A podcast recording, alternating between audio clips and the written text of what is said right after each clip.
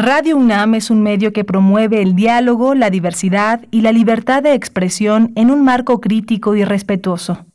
Los comentarios expresados a lo largo de su programación reflejan la opinión de quien los emite, mas no de la radiodifusora.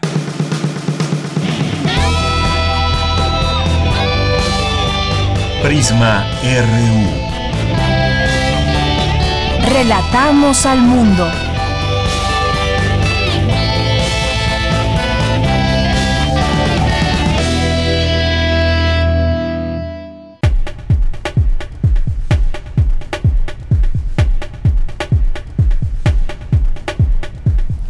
De la tarde con cinco minutos. Sean todos ustedes bienvenidos a Prisma RU, que se transmite aquí en Radio UNAM en el 96.1 de FM y en el 860 de AM. Gracias por su compañía, su sintonía, su atención, sus mensajes que nos hacen llegar a través de nuestras redes sociales a lo largo de estos meses. Ha sido la manera de comunicarnos con ustedes, saber que están ahí presentes. Saludos a ustedes que diariamente nos hacen llegar sus comentarios o preguntas. Y un saludo también muy especial a quienes nos están escuchando todos los días mientras están en el trabajo, eh, de camino en algún trayecto, desde su casa haciendo la comida, en fin, nos han llegado, nos han hecho llegar de alguna manera estos mensajes, algunos otros también a través de a través de correo electrónico. Gracias por todo eso y aquí estamos presentándoles e iniciando ya este lunes, presentándoles la información para este día. Gracias por esa atención y el día de hoy pues vamos a tenerles aquí lo que lo que pasó en la conferencia de la mañana, la mañanera, ahora a través y con la secretaria de Gobernación, Olga Sánchez Cordero, luego de que el presidente Andrés Manuel López Obrador diera a conocer a través de Twitter que dio positivo a la prueba de COVID-19. Se le reporta estable con síntomas leves y bueno, pues ha habido una serie de comentarios, muchísimos, miles en, en las redes sociales en torno a su salud, en torno a este tema. Se hizo tendencia por unas horas el hashtag de Fuerza Presidente y pues todas las implicaciones que esto conlleva. Ha habido pues eh, un buen número de mensajes que le desean la pronta recuperación. Eh, también Twitter salió a dar un comunicado por la noche en torno pues a todos aquellos mensajes que contravengan las propias políticas de la red social eh, pues eh, vanagloriándose de alguna situación adversa hacia el presidente o deseándole incluso la muerte. Hubo ahí claras palabras de, de Twitter en este aspecto y bueno, pues lo que ya sabemos, se dividen muchas opiniones, también hay críticas en torno pues a lo que ha rehusado de alguna manera el presidente, que es el utilizar el cubrebocas. Él ha preferido la sana distancia, lo ha repetido, en lugares donde pues es obligatorio, como en sus viajes en avión, pues ahí sí se tiene que poner el cubrebocas, como en algunos otros sitios. Cuando fue a Estados Unidos también hay que recordarlo, tuvo que utilizar el cubrebocas, pero pues como decía, ha preferido guardar la sana distancia, que también es otra de las maneras de evitar el contagio de COVID-19.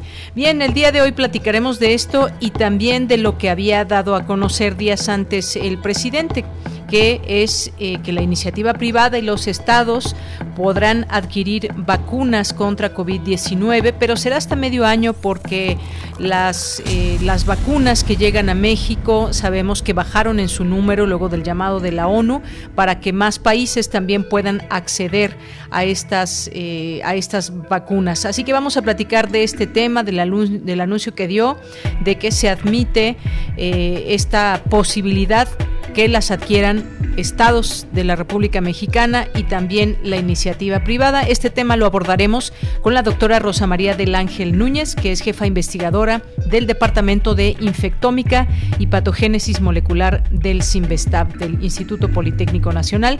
Vamos a platicar también eh, sobre un ciclo de conferencias, universidades por la ciencia, eh, esto como parte también de la información que surge desde Fundación UNAM. Vamos a entrevistar al doctor Jaime Urrutia que es geofísico y miembro del Colegio Nacional. No se lo pierdan. Hoy también tendremos ya en nuestra segunda hora una conversación que seguramente será una conversación muy rica con la escritora Margot Glantz, que pues eh, ha surgido una compilación, una serie un libro con ensayos, ensayos que ella ha escrito y que además, bueno, como sabemos, ha escrito en su vida más de 25 libros de ensayo, de narrativa. Vamos a platicar con ella de esta, eh, esta antología Cuerpo contra Cuerpo, estos ensayos de Margot Glantz. Vamos a platicarlo con ella, no se la pierdan. Vamos a tener hoy que es lunes Cartografía RU con Otto Cázares. Vamos a tener también las actividades de la sala Julián Carrillo con Monserrat Muñoz, la información cultural con Tamara la información internacional con Ruth Salazar, la información también universitaria con eh, todo el equipo. Así que, pues quédese con nosotros desde aquí. Relatamos el mundo, pero antes, antes, pues un saludo, por supuesto, a mis compañeros que están allá en cabina, trabajando en Adolfo Prieto número 133, en los controles técnicos, Socorro Montes, en la producción, Rodrigo Aguilar, en la asistencia Denis Licea. Y aquí les saluda con mucho gusto Deyanira Morán, dándole la bienvenida en esta semana que comienza en este lunes 25 de enero del año 2021 y desde aquí relatamos al mundo. Relatamos al mundo. Relatamos al mundo.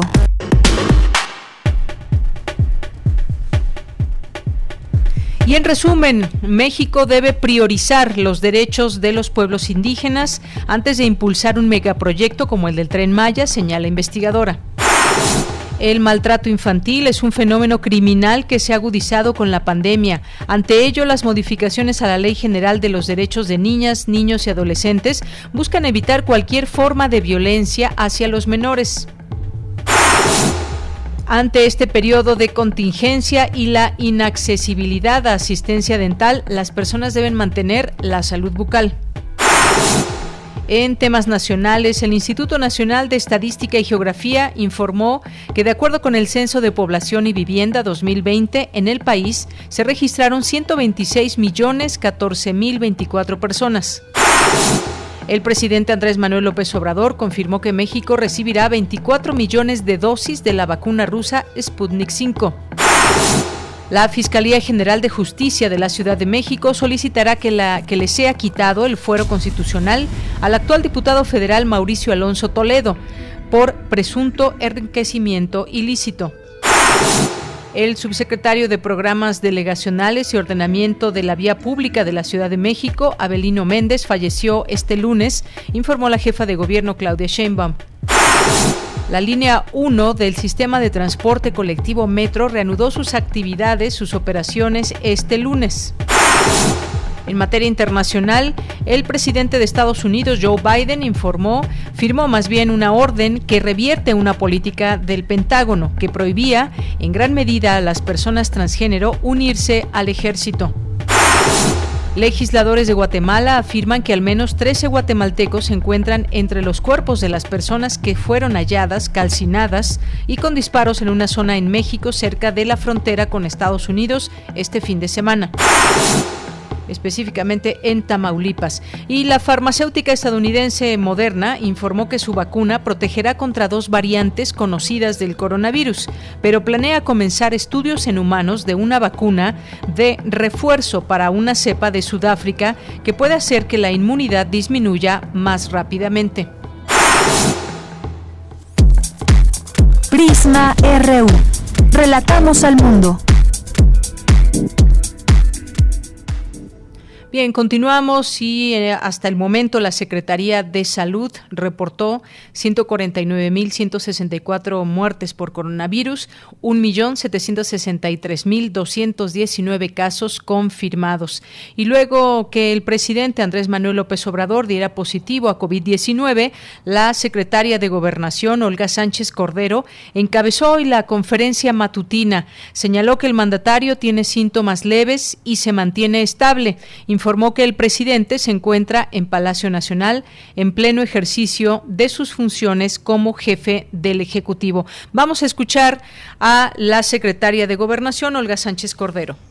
Podemos decir con toda sinceridad y franqueza que se encuentra bien, se encuentra fuerte y se encuentra resolviendo y al pendiente de todos los asuntos públicos y coordinando y atenderá de manera remota algunas reuniones y continuará dando las instrucciones necesarias. Eh, están siguiendo todos los protocolos que los médicos están eh, aplicando y le están señalando. Bueno, no sabía yo que estaba en Palacio Nacional, pero qué bueno que nos dice el señor vocero que está en Palacio Nacional y seguramente está siguiendo todos los protocolos y la sana distancia y todo lo que las indicaciones de los eh, expertos les están eh, manifestando y diciendo.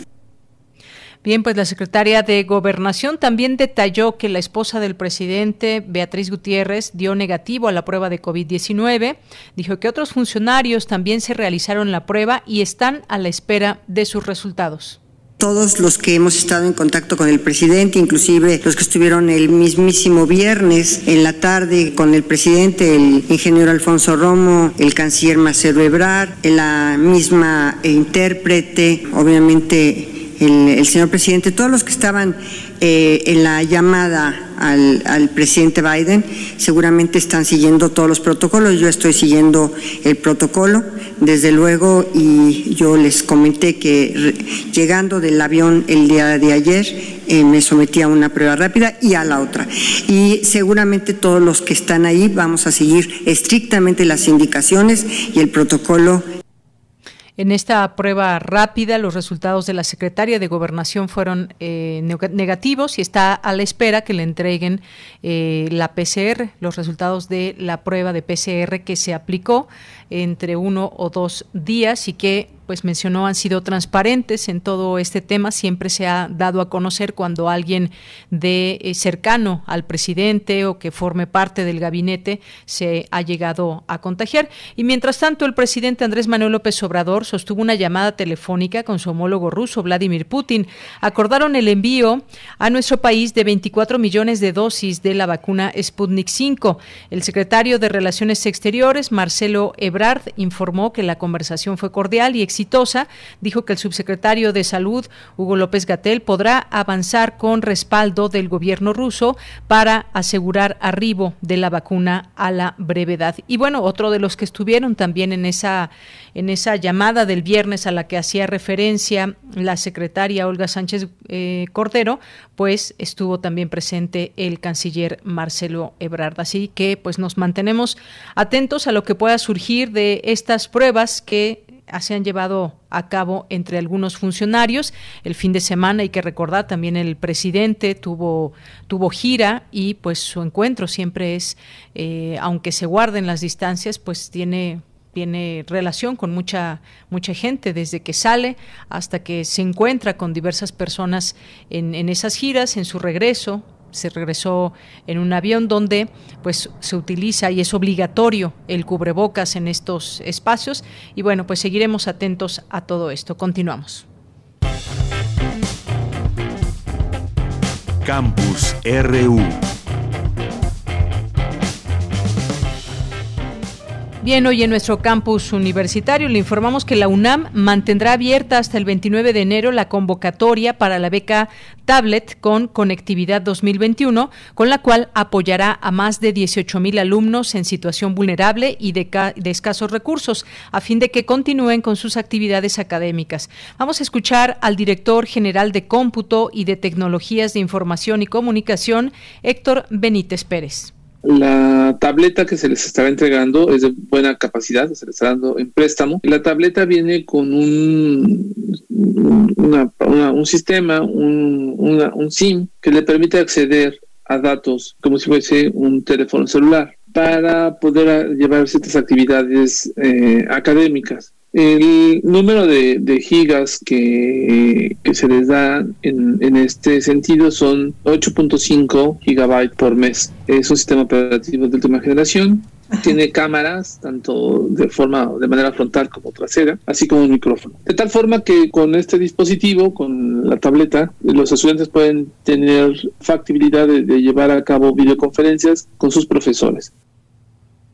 Bien, pues ahí sus palabras en torno a este tema que para muchos quizás eh, pues tengan esta posibilidad de tener, de tener una tableta, de tener una computadora en casa con conectividad. No para todos es la misma realidad. Eh, se ha dado cuenta también de cómo ha sido la deserción escolar en los distintos niveles académicos y bueno, pues este es un esfuerzo que hace la UNAM para eh, estudiantes en situación vulnerable, que sean de escasos recursos y bueno, pues justamente el día de ayer, el día de ayer fue el Día Mundial, el Día Internacional de la Educación en celebración del papel que la educación desempeña en la paz y el desarrollo. Y pues ahora con toda esta situación que hay en el mundo, millones y millones de estudiantes se han quedado sin poder ir a la escuela. Muchos están conectados todos los días, pero muchos otros no tienen esa posibilidad. Así que, pues desde aquí una felicitación a todos los que pues estén siendo parte de estas posibilidades de educar desde la casa. Eh, como sabemos en México, en México pues no hay no hay clases y en algunos estados eh, que están en semáforo verde, pues se pidió que puedan regresar a clases solamente de manera voluntaria. No es una situación obligatoria en esos estados y pues nos mantenemos también atentos a estos temas, sin duda importantes de platicarlos, de decirlos. ¿Qué va a pasar después de toda esta eh, educación que se está tomando a distancia? ¿Cómo regresarán los alumnos en cuanto a su nivel académico? Todos los esfuerzos diarios que hacen ellos, las familias, los maestros, los profesores que tienen, tienen también mucho que abonar en todo esto para retener también muchas veces la atención de los alumnos. Bien, nos enlazamos ahora con mi compañera Dulce García. México debe priorizar los derechos de los pueblos indígenas antes de impulsar un megaproyecto como el del tren Maya. ¿Qué tal, Dulce? Muy buenas tardes. Adelante. Así es, Deyanira. Muy buenas tardes a ti, al auditorio de Prisma RU. Deyanira, los megaproyectos siguen dando de qué hablar y es que antes de que arranque cualquiera de este tipo de proyectos, como lo es, bien mencionas, el del tren Maya, es necesario reconocer los derechos de los pueblos indígenas, que son quienes viven en los lugares donde muchas veces se impulsan estos proyectos. Así lo consideró la doctora Elisa Cruz Rueda, profesora investigadora de la Universidad Autónoma de Chiapas, durante el seminario permanente de Derecho Energético que organiza el Instituto de Investigaciones Jurídicas de la UNAM y que en esta ocasión llevó por título Mitos y Realidades en el megaproyecto del Tren Maya.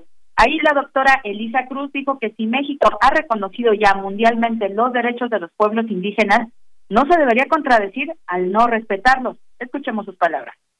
México, como parte de concierto de las naciones, pues ha, ha reconocido este corpus de derechos y el punto es que en esa obligación, pues en cualquier acción gubernamental pues, debe de considerar no solo la opinión de los indígenas y sus pueblos, sino sus aspiraciones de desarrollo. Deyanira, la académica dijo que además de respetar los derechos de los pueblos indígenas, el gobierno también debe respetar y reconocer el valor de sus prácticas sociales, culturales, religiosas y espirituales. Escuchamos nuevamente. Esto es muy importante porque este es uno de los de los argumentos que se ha que, se ha señalado en varios amparos eh, que se han establecido. Hasta ahorita conocemos que solo hay cuatro amparos que se han eh, iniciado en contra de este megaproyecto, porque se señala que en la no consulta o en el no establecimiento de mecanismos verdaderamente que cumplan el estándar internacional del derecho a la consulta, pues no se establece esta parte de reconocer, pero también de respetar los valores y prácticas sociales, culturales y religiosas que los indígenas y sus pueblos tienen, por ejemplo, para el uso de sus territorios y para su conservación.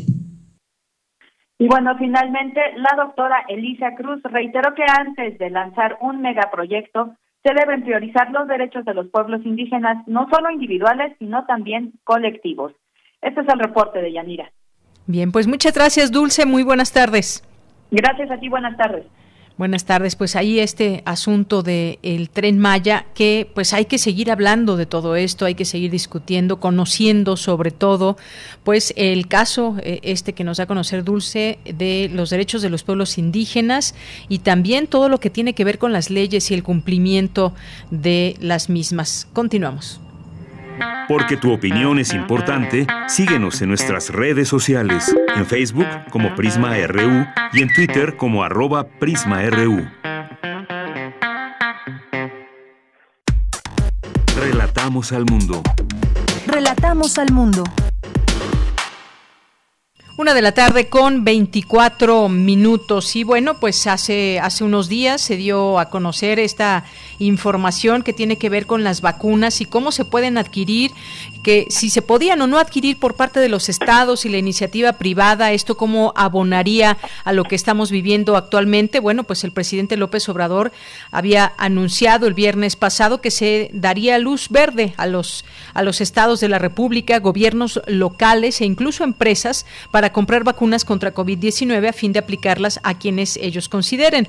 Solo que deben, dijo, de hacer una solicitud, eh, anexar la solicitud del contrato de adquisición de las vacunas, la cantidad y la farmacéutica. Tienen que hacer este trámite ante la Secretaría de Salud y, bueno, pues eh, los únicos requisitos del contrato de que ya adquirieron cuándo van a llegar y que sea de una farmacéutica autorizada y también dónde las van a aplicar. Esto último para evitar duplicidades. Es lo que explicó y vamos a hablar de este tema, sin duda muy importante en un momento como el que estamos atravesando. Ya está en la línea telefónica la doctora Rosa María del Ángel Núñez, que es jefa e investigadora del Departamento de Infectómica y Patogénesis Molecular del CIMBESTAB del Instituto Politécnico Nacional. ¿Qué tal, doctora? Bienvenida, muy buenas tardes. Hola, hola, buenas tardes. Doctora, pues la aplicación de la vacuna es algo prioritario en estos eh, momentos. Esta es una buena decisión, queremos entender, eh, o cómo ve usted desde su punto de vista. Eh, ¿Se abre la posibilidad de que llegue más rápido a fin de que se aplique a más velocidad o incluso que se pueda comercializar esto que dio a conocer el presidente hace unos días? ¿Qué le parece? Y esto, pues me imagino en vías de que pueda tener una aplicación más rápida. Bueno, yo creo que uno de los elementos importantes a resaltar es que sí es importante tener una vacunación más rápida, porque definitivamente la vacunación en este momento en nuestro país está llevándose a cabo realmente en muy baja velocidad, porque hay una buena, una mal, o sea, no muy alta cantidad de vacunas disponibles. Sin embargo, en este momento, bajo las condiciones en las que están aprobadas las vacunas, no pueden ser adquiridas por particulares porque están autorizadas para su uso en emergencia. Entonces, no son vacunas que está autorizada su venta o comercialización en nuestro país. Entonces, primero, esa, ese estatus tiene que cambiarse, porque de otra manera no pueden ser adquiridas por particulares. Bien, esto en principio es importante. Ahora bien, el tema de la logística también debe ser un tema que nos interese aunque en principio todo esto que usted dice, porque incluso se habla de que el primer semestre pues ya prácticamente está comprometido, no hay abasto suficiente en el mundo para adquirir vacunas, toda su producción está ya comprometida hasta el primer semestre de 2021. Exacto, entonces la verdad es que aún que se modificaran las cosas en este momento, es complicado tener una adquisición de vacuna pronto. Ahora, en nuestro país, en teoría, tienen una serie de vacunas que habían adquirido o que han negociado durante estos meses pasados para su este, adquisición, que lleguen a nuestro país y que puedan ser este, puestas a la población. Sin embargo, el sistema de vacunación tiene que mejorarse para que pueda llegar a más personas en un menor tiempo. Por ejemplo, en Estados Unidos se ha buscado otros, otras maneras de llegar o de poner la vacuna. Estos sistemas en los que las personas van con sus automóviles y hay una vacunación masiva, este, eso podría mejorar mucho más las circunstancias de vacunación en nuestro país. Y si además, por ejemplo, nosotros, como se ha mencionado, se requiere de un grupo de 12 personas para que vayan y apliquen un grupo de vacunas, pues esto realmente va a resultar en una reducción en la eficiencia de puesta de vacunas.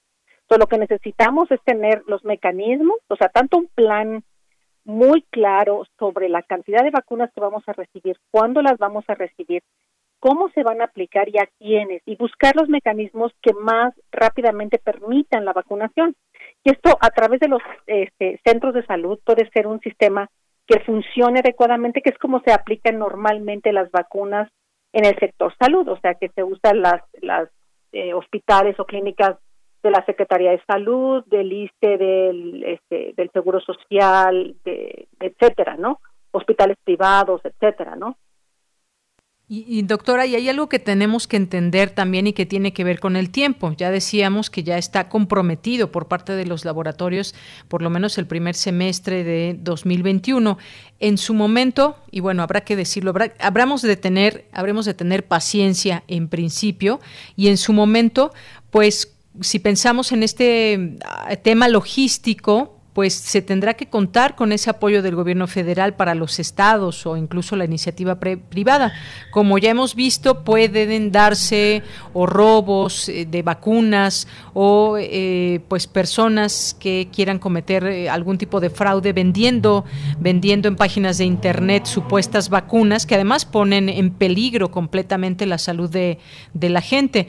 Y bueno, pues se tendrá que que tener, por ejemplo, el transporte específico. Algunas de las vacunas requieren, eh, pues, una transportación específica con cierta temperatura.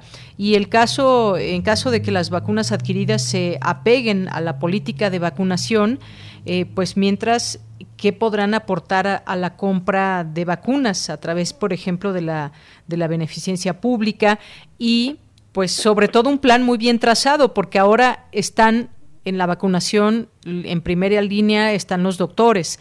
Ya se está haciendo o tratando de llevar a cabo un orden para que las personas mayores de 60 años puedan adquirir eh, esta posibilidad de vacunarse. Pero es un tema muy, muy amplio, pero en principio creo que debemos entender que el tiempo no va a ser corto de espera.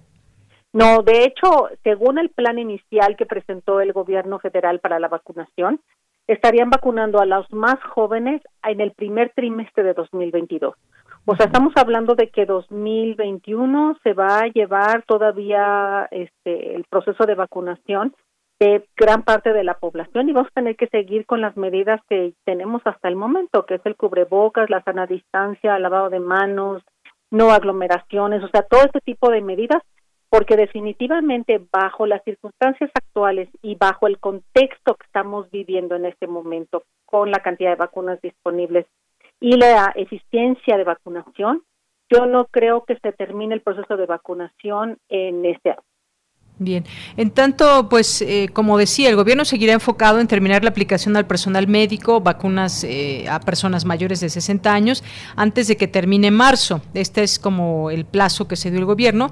Este es el método del gobierno aquí en México. ¿Le parece, doctora, desde su punto de vista, que debe ser así o debiera mirar también el gobierno otras posibilidades? El tema de la edad significa, como usted bien dice, que muchas personas activas, eh, jóvenes que laboralmente salen a, pues, a trabajar todos los días estén en la fila de los últimos en vacunarse. ¿Qué, qué le parece esta, pues, esta forma en que el gobierno ve la aplicación de, de la vacuna? O sea, yo creo que en el sentido estricto las personas mayores son realmente las personas que están resultando más vulnerables en la gran parte del mundo. Sin embargo, en nuestro país, realmente la población que está siendo más susceptible a tener formas graves de la enfermedad está más o menos entre los 40 y 60 años, que son como muchas de las personas que están en la calle trabajando. Entonces, por esa razón es importante tener un plan muy claro de vacunación y tener prioridades en los diferentes sectores. O sea, creo que todos estamos de acuerdo que el sector de los médicos, enfermeras y todo el personal de salud es el, prioritario. Este, y después yo creo que una de las poblaciones que son importantes son esta población de adultos mayores y esta población entre 40 y 60 años, que tienen comorbilidades, que hemos visto que son realmente los que tienen las formas más severas de la enfermedad. Sin embargo, es difícil hacer una programación si no se tiene un gran número de vacunas. O sea, estamos hablando de que en México se tienen que vacunar, o sea, mayores de 18 años, estamos hablando como de 90 millones de personas. Entonces, este, si además vemos que algunas de las vacunas requieren dos dosis, estaríamos hablando de 180 millones de vacunas. Entonces, esto, o sea, realmente son unos números muy grandes que si no tenemos una planeación de adquisición y de colocación de vacunas, entonces realmente va a ser muy difícil tener una buena cobertura. Entonces, por eso, por eso siempre es muy importante cuando se presentan ese tipo de cosas tener un plan muy claro de vacunación. Y esta parte es la que no ha sido muy evidente en este momento, ¿no? Porque no están llegando a las vacunas en la velocidad en la que se había programado y no se están haciendo algunos cambios de planes en el camino.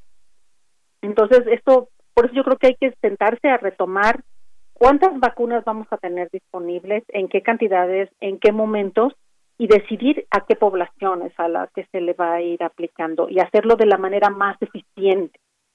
Bien, que bueno, supongo que con la compra por parte de la iniciativa privada de eh, lotes de vacunas, pues estas eh, sin duda podrían venderse y personas de distintas edades con esa posibilidad, en todo caso, en algún momento podrían acceder más rápido quizás eh, del tiempo que está planteando el gobierno.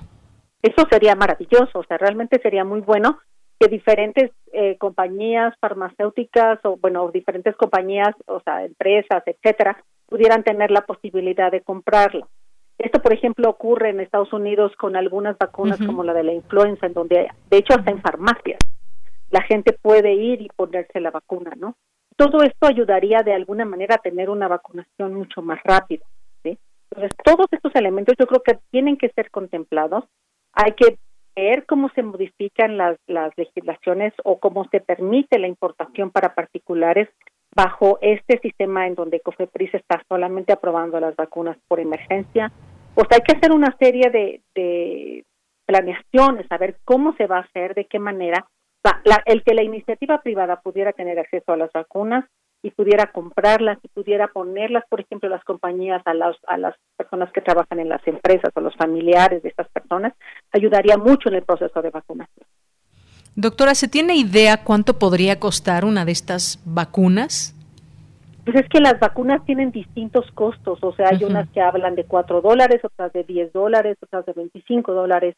Entonces, no sabemos, además, en cuanto a las cantidades, tampoco sabemos si hay una reducción de costos por volumen, que esto en muchas ocasiones ocurre.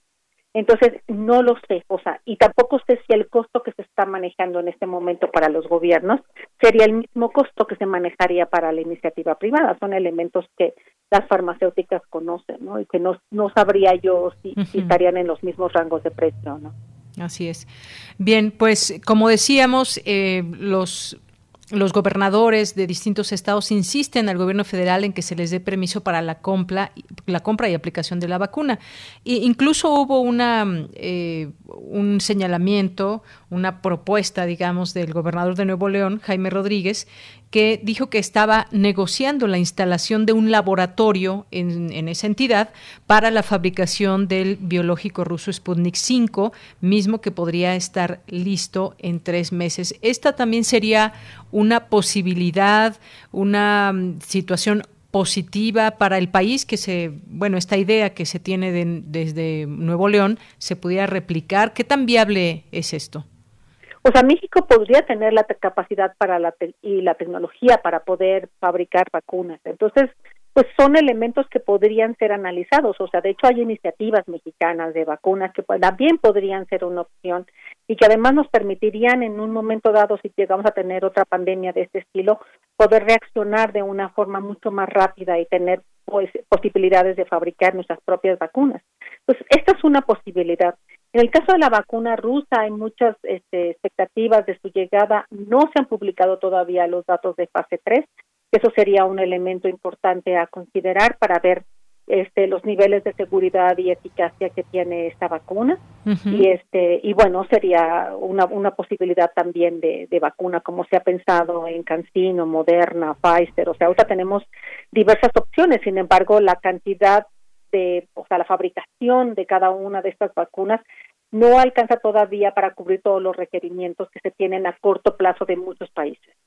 Bien. Doctora, eh, por último, nos llega una pregunta del licenciado Raúl Hernández. Dice, ¿cómo va la vacuna del Instituto Politécnico Nacional y si han recibido apoyo del sector privado? Este, ¿Cuál del Instituto Politécnico Nacional? O sea, pues hay algunas vacunas, una que está por el TEC de Monterrey y otra que está trabajándose con la Universidad de Querétaro, hay otra. Quizás más bien eh, en la vacuna que esté participando el Instituto Politécnico Nacional. Es que está, participando en algunas de ellas. O sea, hay ciertos avances, de, tanto en la, vacuna que está trabajando con el TEC de Monterrey, hay otra que también se está trabajando en, este, con la Universidad de Querétaro, hay una que la lleva una compañía que produce vacunas principalmente de origen veterinario, y esta creo que ya inició los estudios de fase 1 y fase 2, o sea, ya llevan cierto avance y yo creo que podrían ser opciones a lo mejor para finales de este año mediados de, mediados de este año final.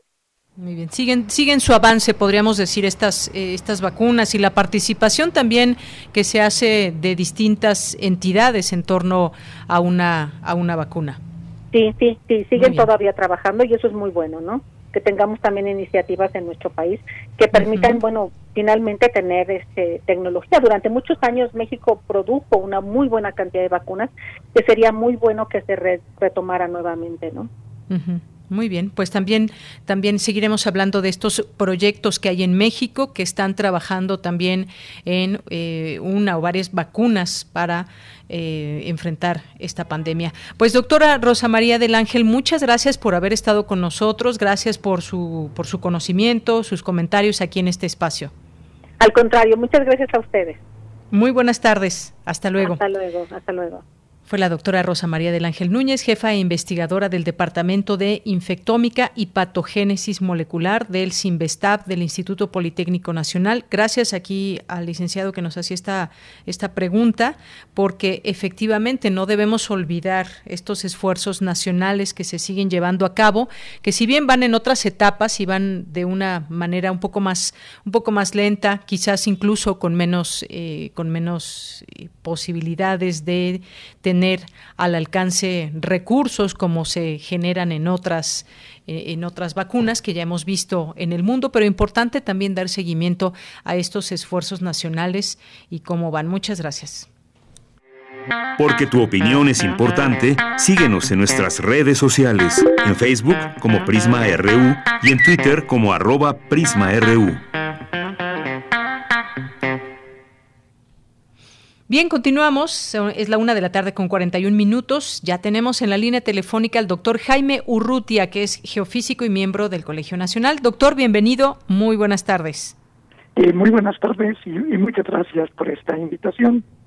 Gracias, doctor, a usted por aceptar y pues vamos a platicar, vamos a platicar de este segundo ciclo de conferencias Universidades por la Ciencia que realiza se realiza junto con el Colegio Nacional, está Fundación UNAM, el Consorcio Universidades por la Ciencia, inicia el día de mañana, platíquenos. Eh, sí, el consorcio pues ha, sido eh, muy activo, hemos organizado estos ciclos de conferencias, también ciclos de documentales de divulgación científica y ha sido pues eh, eh, muy interesante tener la participación de muchas de las eh, dependencias en la universidad y, y bueno fundación fundación UNAM. Y en el ciclo lo iniciamos ya nuevamente mañana con una conferencia sobre la importancia de la enseñanza de las eh, ciencias de la Tierra. Eh, México, pues, es un país en donde tenemos eh, eh sismos, actividad volcánica y, bueno, toda la parte ahora de, de los fenómenos hidrometeorológicos, huracanes, cambio climático. Y es, pues, importante que nuestros niños, nuestros jóvenes, tengan los un conocimiento básico, se interesen en lo que es la Tierra, la evolución de la Tierra, y también se interesen en, pues, en nuestro territorio y nuestros mares. Entonces es un tema de inicio que esperemos que sea este atractivo y pues aprovechamos la oportunidad que nos dan de hacer una invitación muy extensa a todos los que nos escuchen. Claro que sí. Y además, bueno, mañana, mañana comienza este, eh, digamos, este ciclo de conferencias, mañana martes 26 de enero a las 12, con la conferencia Importancia de la enseñanza de las geociencias en la infancia y la adolescencia, una conferencia impartida por Susana, Susana Alanis Álvarez del Centro de Geociencias de la UNAM de Juriquilla. Y dentro de estas posibilidades de conectarnos, de conectarnos a través de redes sociales, a través de su canal de de YouTube. Platíqueme un poco de el inicio de esta en esta conferencia, porque siempre estamos eh, pensando en el futuro, en las nuevas generaciones y demás. ¿Por qué es importante la enseñanza de las geociencias en la infancia, la adolescencia? ¿De qué manera podemos involucrar a estos jóvenes a que se interesen por estos temas? Eh, sí, eh, sí, muchas gracias. Este es el contexto amplio en el que está el ciclo y esta conferencia eh, que inicia. Eh, pues en la, en la infancia, en la adolescencia es cuando pues realmente formamos nuestras eh, vocaciones y pensamos que es pues muy interesante el que podamos de alguna manera tener como mejores estrategias de formar vocaciones, de atraer y eh, es eh, igual en toda la parte de, de los demás, eh, eh las demás disciplinas, las demás áreas, pero la parte de, de, de ciencias físico-matemáticas naturales, como que de alguna manera pues le, le, vemos como más dificultades y poco a poco yo creo que hemos ido perdiendo mucho de esto en la parte de nuestros planes de estudio. Entonces, eh, la conferencia de mañana aborda, de hecho, pues ya un trabajo de muchos años que se ha hecho por parte de la doctora Lanis, de eh, ir eh, desarrollando programas, buscando una forma más atractiva de presentarlo, no solo a, a nuestros niños, niñas, sino además también a los maestros. Entonces, yo esperamos que pues sea un tema de apertura muy interesante. Eh, el ciclo en, el, en la parte anterior se dedicó a la evolución de la vida y, y también los temas de salud, incluyendo la, la, pandemia. Y ahora en, en este inicio eh, cambiamos a evolución de la Tierra eh, y eh, lo vamos a ver también de una manera muy amplia, en donde vamos a continuar abordando eh, toda esta otra parte de, de los temas y también pues eh, lo que representa eh, el impacto de nuestras actividades, y la contaminación y los problemas en el, en el ambiente. Entonces, vamos a tener eh, un ciclo de conferencias en este inicio eh, interesante. Eh, vamos a seguir el mismo esquema que en la parte anterior, eh, teniendo conferencistas invitados eh, de la universidad, de otras eh, universidades aquí en el país que forman parte del, del consorcio y también de, de fuera, de Estados Unidos, de, Inglaterra, en donde tenemos un grupo muy amplio, y eh, de Brasil, España y otros otros lugares. Entonces, eh, va a ser, eh, yo creo que una muy buena oportunidad de ir eh, presentando, aprendiendo, dialogando con eh, las eh, ciencias con nuestro planeta. Muy bien. Eh, tenemos también eh, la posibilidad de, de hacer preguntas, de hacerlo interactivo y las conferencias, que es lo que distingue al, al ciclo, porque pues ahora hemos tenido muchos otros ciclos de conferencias aprovechando todos estos medios de, de comunicación. lo que distingue al ciclo es que se presentan investigaciones en desarrollo eh, o sea, estamos platicando con los grupos que están haciendo los estudios y eh, esto, pues, de alguna manera ha ido como distinguiendo, dándole una eh, identidad eh, distinta a universidades por la, por la ciencia. Muy bien, bueno, pues dejamos esta invitación hecha que se va a transmitir en vivo por los canales del Colegio Nacional a través de su página de Facebook, su canal de YouTube y eh, que es Colegio Nacional para que se puedan conectar, Colegio Colegio Nacional MX. Y bueno, esto que usted nos menciona, por ahí entrémosle al interés que puedan tener eh, los niños, los jóvenes, la evolución de la vida. Creo que, creo que es un tema que les puede parecer muy interesante porque también eh, muchos de ellos quizás están en esa edad de las preguntas de cómo surgió la vida, por ejemplo, y ahora que usted nos dice va a ser con el tema de la evolución de la Tierra, también qué pasa en nuestro planeta Tierra, qué pasa en este lugar que habitamos, por qué es importante conocer eh, de esta evolución y todo lo que implica, porque pues hay mucho material sobre esto, qué está pasando en el mundo, los cambios que se están dando eh, físicamente, los cambios de temperatura, el cambio climático, todo se va ligando en temas de interés, pero qué mejor que se metan eh, a este canal el día de mañana que inician con esta conferencia y que puedan ser parte de esta discusión. Ya lo menciona usted, la posibilidad de que puedan hacer preguntas. Hay una sesión de preguntas y respuestas muy interesante. Así que, pues el tema de este ciclo es eh, pues Universidades por la Ciencia, importancia de la enseñanza de las geociencias en la infancia y la adolescencia. Mañana a partir de las 12 del día y la imparte el día de mañana esta conferencia Susana Alanis Álvarez. Eh, ¿Algo más que quiera comentar, doctor, antes de despedirnos? Eh, bueno, agradecerles eh, esta oportunidad. yo creo que este pues forman ustedes una componente muy importante y ahora en estos meses esto se ha vuelto todavía más más relevante y reiterarles la invitación eh, va a ser eh, un ciclo muy interesante. Y eh, vía Fundación UNAM y las otras universidades también se retransmite.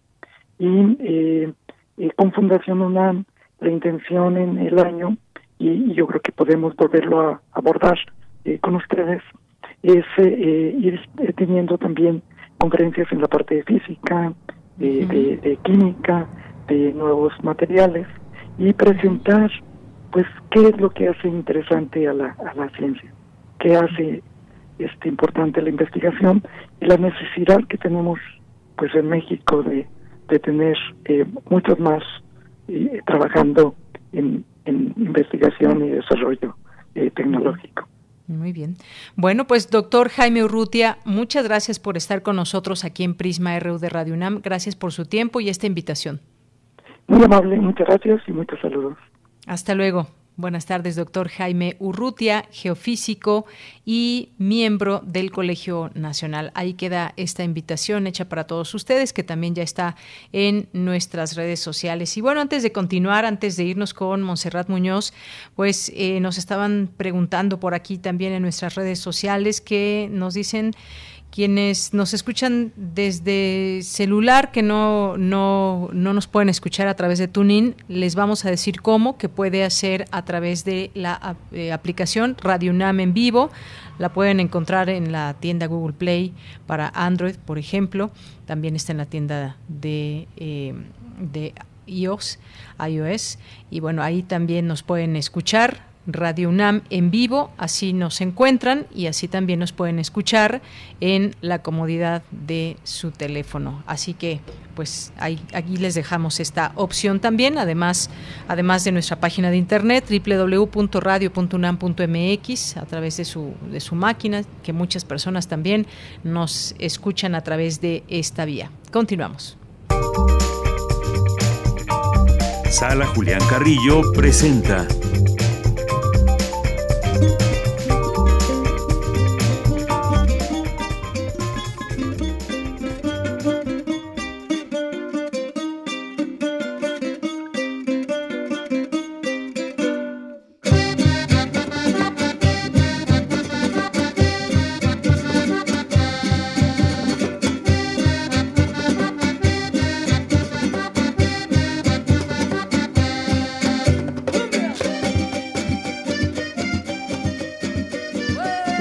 pues los momentos difíciles que estamos atravesando a veces se llevan muy se llevan mejor con música y con la expresividad del cuerpo. ¿Qué tal, Montserrat Muñoz? ¿Cómo estás, Monse?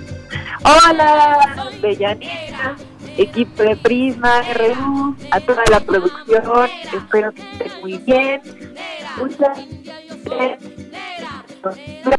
Monse, te estamos perdiendo un poco la comunicación. A ver si yo te puedes la ubicar. muy fuerte. Ustedes está un poquito fuerte ahorita. Ahorita ya le bajamos por acá. Muchas gracias. Aquí estoy con ustedes. Ya, ya te seguimos escuchando.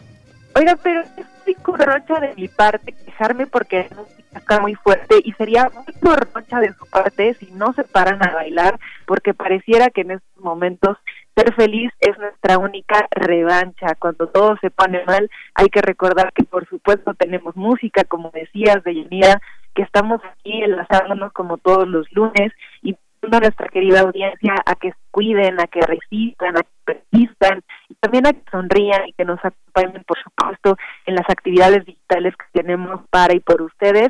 Es muy sencillo, si ustedes son usuarios del Facebook, pueden agregarnos en esta red social y enterarse aquí de las próximas actividades que tendremos. Ya estamos planeando nuestra carrera completa de poesía, de cineclub, de también, pues próximamente el FICUNAM, que ya se anunció que va a ser una edición completamente en línea.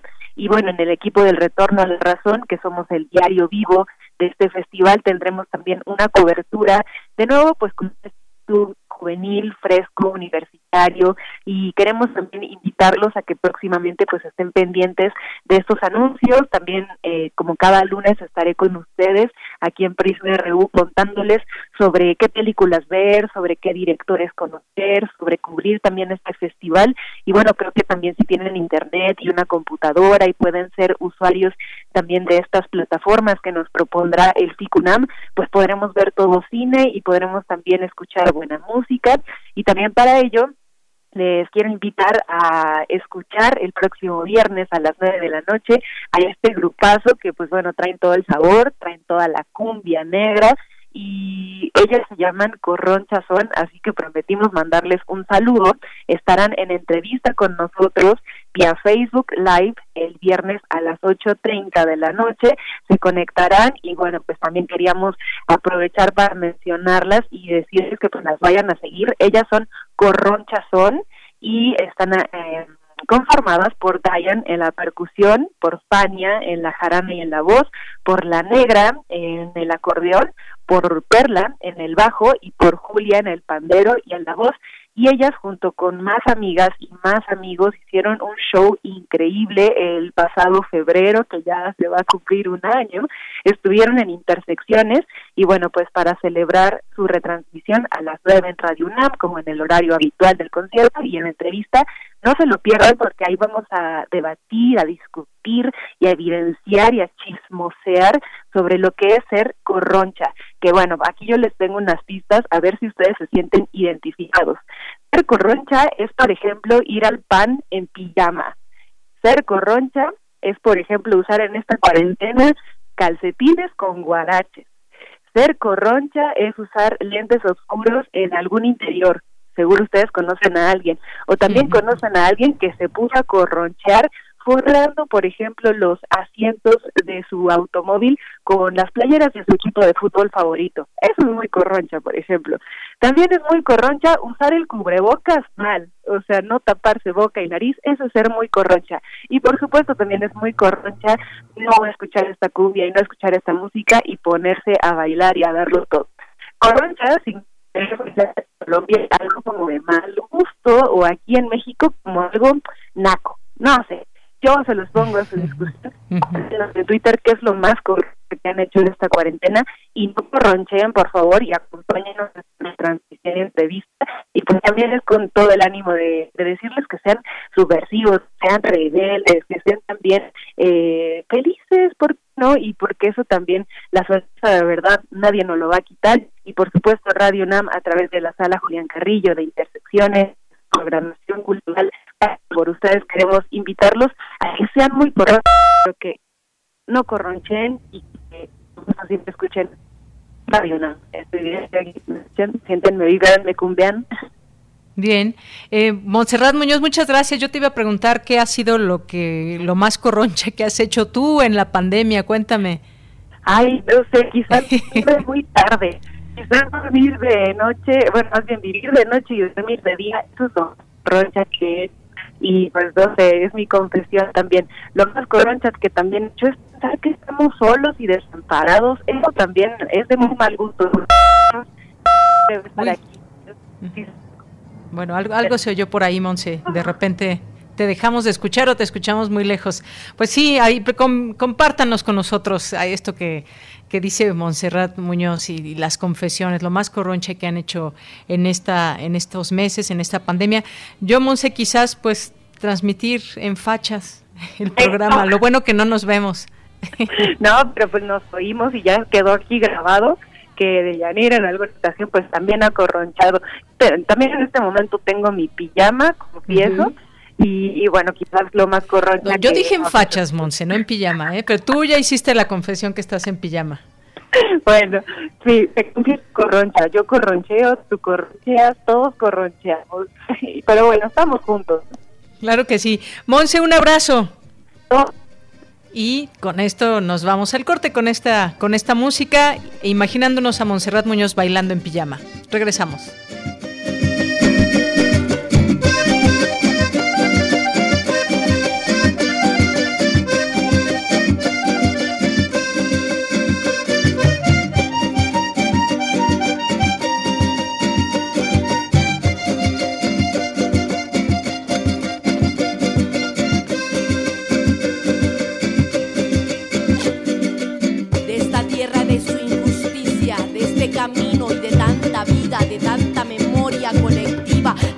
Eres el puño arriba que siga la batalla. Mira, negra soy, negra la mirada, mis palmas y sobre la noche que canta del Porque tu opinión es importante, síguenos en nuestras redes sociales, en Facebook como Prisma RU y en Twitter como arroba PrismaRU. Para las personas que en todas las reuniones ponen sobre la mesa los temas más polémicos, o para las que escuchan atentas los puntos de vista. También para quienes defienden una postura a capa y espada o para quienes cambian de opinión. Para todas y todos es la revista de la universidad, el lugar donde los temas se discuten a fin de comprender el mundo. Únete al debate sobre los temas relevantes todos los jueves a las 16 horas por Radio UNAM. Disentir para comprender. Radio UNAM. Experiencia sonora. Ya inició el proceso electoral 2020-2021. Y en el Tribunal Electoral de la Ciudad de México, protegemos tus derechos político-electorales respetando todas las medidas de seguridad sanitaria. Con el fin de brindarte la atención que mereces de forma segura, habilitamos la modalidad a distancia. Llama al 55 53 40 4600. En caso de que nos visites, te invitaremos a seguir los protocolos de salud. Tribunal Electoral de la Ciudad de México, garantizando justicia en tu elección. Ahorita lo hago. Ahorita me ocupo. Ahora voy al módulo del INE. No dejes al último lo que puedes hacer ahora. Para votar en las elecciones más grandes de la historia, tienes que tener tu INE actualizada. Tramítala o actualízala. El último día es el 10 de febrero de 2021. Haz tu cita en INE.mx o en INETEL 804-33-2000. Te vamos a cuidar. En 2021, el voto sale y vale. Contamos todas, contamos todos. INE. Desde niño sintió una atracción especial por la radio ¿De dónde salen las voces? pensaba. Miraba una y otra vez el aparato para ver si en su interior encontraba a las personas diminutas que la hacían sonar. Apenas adolescente, Vicente Morales llegó a la radio y comenzó a forjar una sólida carrera de más de 70 años como productor, efectista, musicalizador, un artista del sonido. Para Chente Morales, como le llamaban, no había imposibles usaba el cuerpo y cualquier objeto para dar vida a los efectos. Con sus labios lograba relinchos de caballo. Con papel celofán hacía sonar fuego y con hojas de lata recreaba una tormenta. Ahora este maestro de la radio cambió de frecuencia y ha emprendido un viaje eterno por el mundo de la imaginación. In Memoriam, Vicente Morales Pérez, 1930-2021. Radio UNAM, Experiencia Sonora. ¿Sabes las consecuencias para ti y tu familia de 40 años con gobiernos del PRIAN? El poder adquisitivo del pueblo cayó 60 lugares a nivel mundial. Pero la cuarta transformación detuvo esta caída y aumentó el salario mínimo. El primer año 16%, el segundo 20% más y para 2021 aumentará otro 15%. En Morena luchamos por un salario digno que mantenga viva la esperanza en México. Morena Vivimos en una ciudad violenta, con falta de agua, aire de mala calidad y pocas oportunidades de crecimiento. La misma forma de gobernar desde los años 90. Burocracia, lentitud y sin visión de futuro. Cambiemos la forma de pensar, con gente nueva, ideas nuevas y muchas ganas de hacer bien las cosas. Habla Andrés Ataide, presidente del PAN Ciudad de México. Podemos y debemos vivir mejor, por una ciudad moderna, innovadora e incluyente. Sí hay de otra. PAN, Acción por la Ciudad de México. Propaganda dirigida a militantes del PAN. Relatamos al mundo. Relatamos al mundo. Bien, estamos de regreso aquí en la segunda hora de Prisma RU, dos de la tarde con cuatro minutos. Gracias por seguir en esta sintonía de las frecuencias universitarias de Radio UNAM. Pues escuchábamos hace unos momentos, hemos escuchado a lo largo de la programación de, de Radio UNAM, pues esta esquela sobre el fallecimiento de Vicente Morales, una leyenda de la radio mexicana. Y pues cuántas generaciones pasaron eh, pues eh, tiempo trabajando con él, aprendiendo, conversando, porque además era un gran conversador. Yo tuve oportunidad de conocerlo en Radio Educación, que fue su casa durante muchos, muchos años, y vio eh, ir y venir gente y pues una persona, una persona muy sencilla, una persona siempre dispuesta no solo a trabajar, a enseñar, sino también a compartir ese conocimiento, ese conocimiento a compartir muchas experiencias tantas y tan interesantes que le tocó vivir en la radio porque pues eh, don Chente Morales comenzó su carrera en la época dorada de la radio de la radio nacional y bueno pues podías conversar con él sobre todos estos temas de cómo hacía los efectos efectista ya ya casi no vemos función en la radio de efectista y él bueno pues tenía en su haber cientos y cientos de efectos que podía hacer con la boca con las manos con algunos elementos con la mesa con pues todos los elementos que él utilizaba para poder musicalizar y hacer efectos en radionovelas, en muchos programas de la radio en México, llegar a esa edad y además en activo, pues no no no cualquiera, porque pues hasta hace hasta hace poco él estuvo trabajando, falleció desafortunadamente a, a, los 90 años. Y bueno, pues un maestro, un gran maestro de la radio, de los efectos, del sonido, ambientalista también muy destacado que pues eh, pasó por muchos micrófonos su, su, trabajo, muchos micrófonos en la radio mexicana y como decía, muchas generaciones que pudieron aprender de él, muchos eh, comunicadores, gente de los medios de comunicación que lo conoce y que así fue, se fue convirtiendo en una leyenda, Chente Morales. Eh, pues el anuncio de su, de su fallecimiento pues causó mucha tristeza, fue dado a conocer por Radio Educación, su casa, como decía, durante muchos años, musicalizador, en fin. Bueno, pues decía, quienes tuvimos la oportunidad de conocerlo, nos llevamos un muy grato recuerdo de poder haber trabajado con él en distintos programas. Yo tuve la oportunidad de conocerlo en Radio Educación, como decía, en la onda corta, en la onda corta donde también él musicalizaba distintos eh, programas. Así que pues un abrazo a toda su familia, un abrazo a la gente más cercana que estuvo con él trabajando en los últimos años, don Vicente Morales. Y bueno, pues vamos a continuar Hace un momento leo aquí en, en, Twitter este tuit de la Embajada de Rusia en México que dice que durante la conversación telefónica del día de hoy el presidente Vladimir Putin ha deseado más pronta recuperación a su colega Andrés Manuel López Obrador, quien dio positivo a COVID. Nosotros nos sumamos a esos deseos, dice la Embajada de Rusia en México.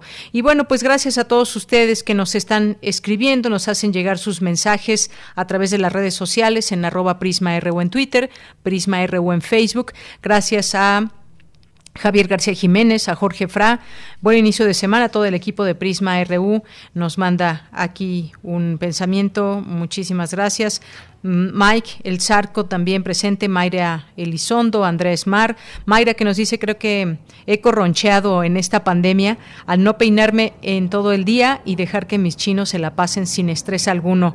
Y por otro lado, espero que el presidente se recupere muy pronto. Fuerza, presidente. Y bueno, nos manda muchos besos y abrazos. Gracias, Mayra Elizondo. Pues ya si te animas, nos mandarás una foto con, con esos, esos chinos libres. Muchas gracias. Eh, muchos saludos a David Castillo Pérez muchas gracias a Martelena eh, Valencia, también nos dice yo, Corroncha, en una sesión de amnistía internacional, no apagué la cámara y estaba lavando los trastes. Gracias, Martelena. Pues nos ha pasado de todo, yo creo, en esta pandemia y con ese tema también de eh, los encuentros, las reuniones por Zoom, otras plataformas. Gracias por compartirlo. Y bueno, pues aquí también Magia que ya nos mandó una foto en pijama. Por ahí me parece que se ven chancla y, y, calcetín. Saludos, saludos, Monse. Eh, también nos manda aquí muchos saludos. Déjenme ver, Esther Chivis, Abimael Hernández también. Muchas gracias por estar por aquí. Eh, también muchas gracias a Javier García, Fernando López, Gracias a Raquel Martínez, Gustavo Urrutia, que nos dice con las brigadas se brinda después de aplicar la vacuna un lapso para ver el que no haya efectos adversos. Vacunando en auto no se puede hacer esto. La contribución de 10.000 brigadas supera lo que hasta la fecha puede hacer otros, pueden hacer otros países. Gracias por el comentario. Alfredo G. también, la Calael, Gustavo Urrutia, dice los planes de vacunación del gobierno se han hecho basados en la ciencia, Atrás de todo hay grupos de científicos que están trabajando para ello. Gracias, Gustavo. También nos manda aquí calendario de llegada de vacunas. Eh, gracias a Santiago Luis Enrique, eh, Gustavo Urrutia, Abel Fernández dice, queridos amigos, espero se encuentren bien de salud. Pienso que el presidente debe salir bien de esta enfermedad y todos los mexicanos debemos estar ciertos de que vamos a salir de esto muy pronto. Cuídense mucho y cuidémonos todos. Pues sí, a cuidarnos todos porque estaba yo leyendo algunas, algunas notas que siguen, incluso hace las fiestas, sabemos que pues desafortunadamente se siguen llevando a cabo y hasta palenques en, en lugares como Ecatepec, leía yo en las en distintos portales, así que pues eso no eso no es ninguna responsabilidad, eso habla muy mal de estas personas que son partícipes de estos eventos y así pues no se puede avanzar mucho. Muchas gracias aquí a Rosario Durán Martínez también, eh, su participación, a Joel, Cabrales que nos dice, ¿podrían mandar más información respecto al derecho de la consulta de los pueblos indígenas contra los megaproyectos del especialista que mencionaron en el resumen? Gracias, sí, estamos atentos a esto, eh, Joel Corrales. Muchas gracias. Henry Paredes también por aquí presente. Eh, también eh, a Felipe, muchas gracias. Eh, Peco, Peco Bebé, que así se llama aquí en Twitter, R. Guillermo, Mayra Williams, Hernán Garza, muchas gracias. Esther Chivis, ya la mencionamos, si no, bueno, pues ahí está. Esther Chivis, Hernán Garza también. Y a todos los que se vayan sumando a este espacio. Adrián Cerón Cortés, también muchas gracias, a Flechador del Sol y a todos los que se sumen en este día y los que vienen, gracias a las redes sociales podemos seguir teniendo esta comunicación con todos ustedes. Así que pues vamos a continuar. Carmen Valencia también por aquí. Nos vamos a la información ahora con mi compañera Cristina Godínez. El, maltrato infantil es un fenómeno criminal que se ha agudizado con la pandemia. Adelante, Cristina. Hola, ¿qué tal de Yanira? Un San México. En 2015, al menos 6 de cada 10 niños, niñas y adolescentes de 1 a 14 años experimentaron algún método violento de disciplina y uno de cada dos sufrieron agresiones psicológicas.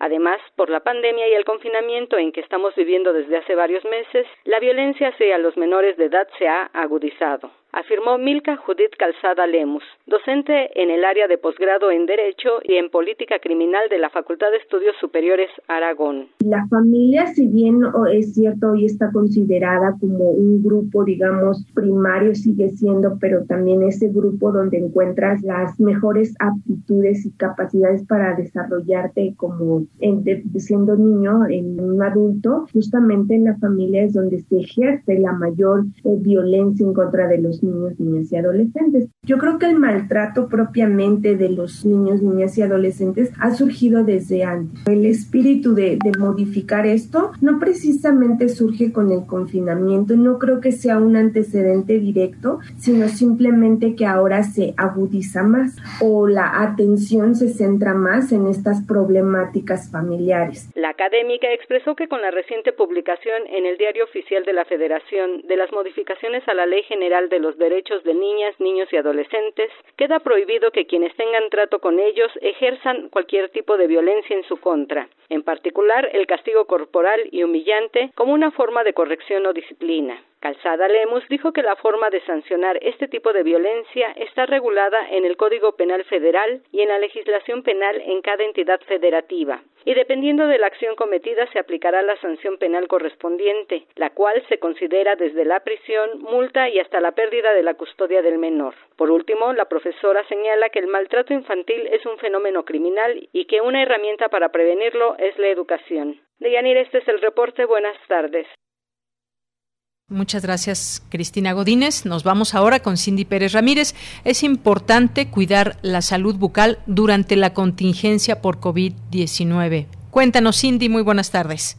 ¿Qué tal, Deyanira? Muy buenas tardes. La boca, junto con la nariz, es una de las principales vías de acceso de diferentes virus y bacterias al organismo, como el COVID-19, por lo que una higiene adecuada, como el cepillado de los dientes tres veces al día por periodos de hasta dos minutos, puede ayudar a disminuir la carga viral. Ante este panorama se llevó a cabo el webinar Salud Bucal y COVID-19, organizado por la Facultad de Medicina de la UNAM, en donde Luis Alberto Gaitán Cepeda, académico de la Facultad de Odontología de esta casa de estudios señaló que ante este periodo de contingencia y la inaccesibilidad a la asistencia dental, las personas deben mantener la salud bucal para prevenir complicaciones. Que es el control de dieta.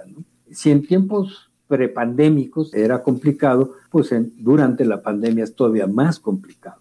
Habrá personas que coman más, habrá personas que coman menos, que en esta época de confinamiento, en donde los desplazamientos son muy cortos, en donde la quema de calorías son muy pocas o menos, pues entonces hay que controlar la ingesta, controlar la dieta, obviamente tener unas técnicas de higiene muy bien documentadas, no olvidarlas, ¿verdad?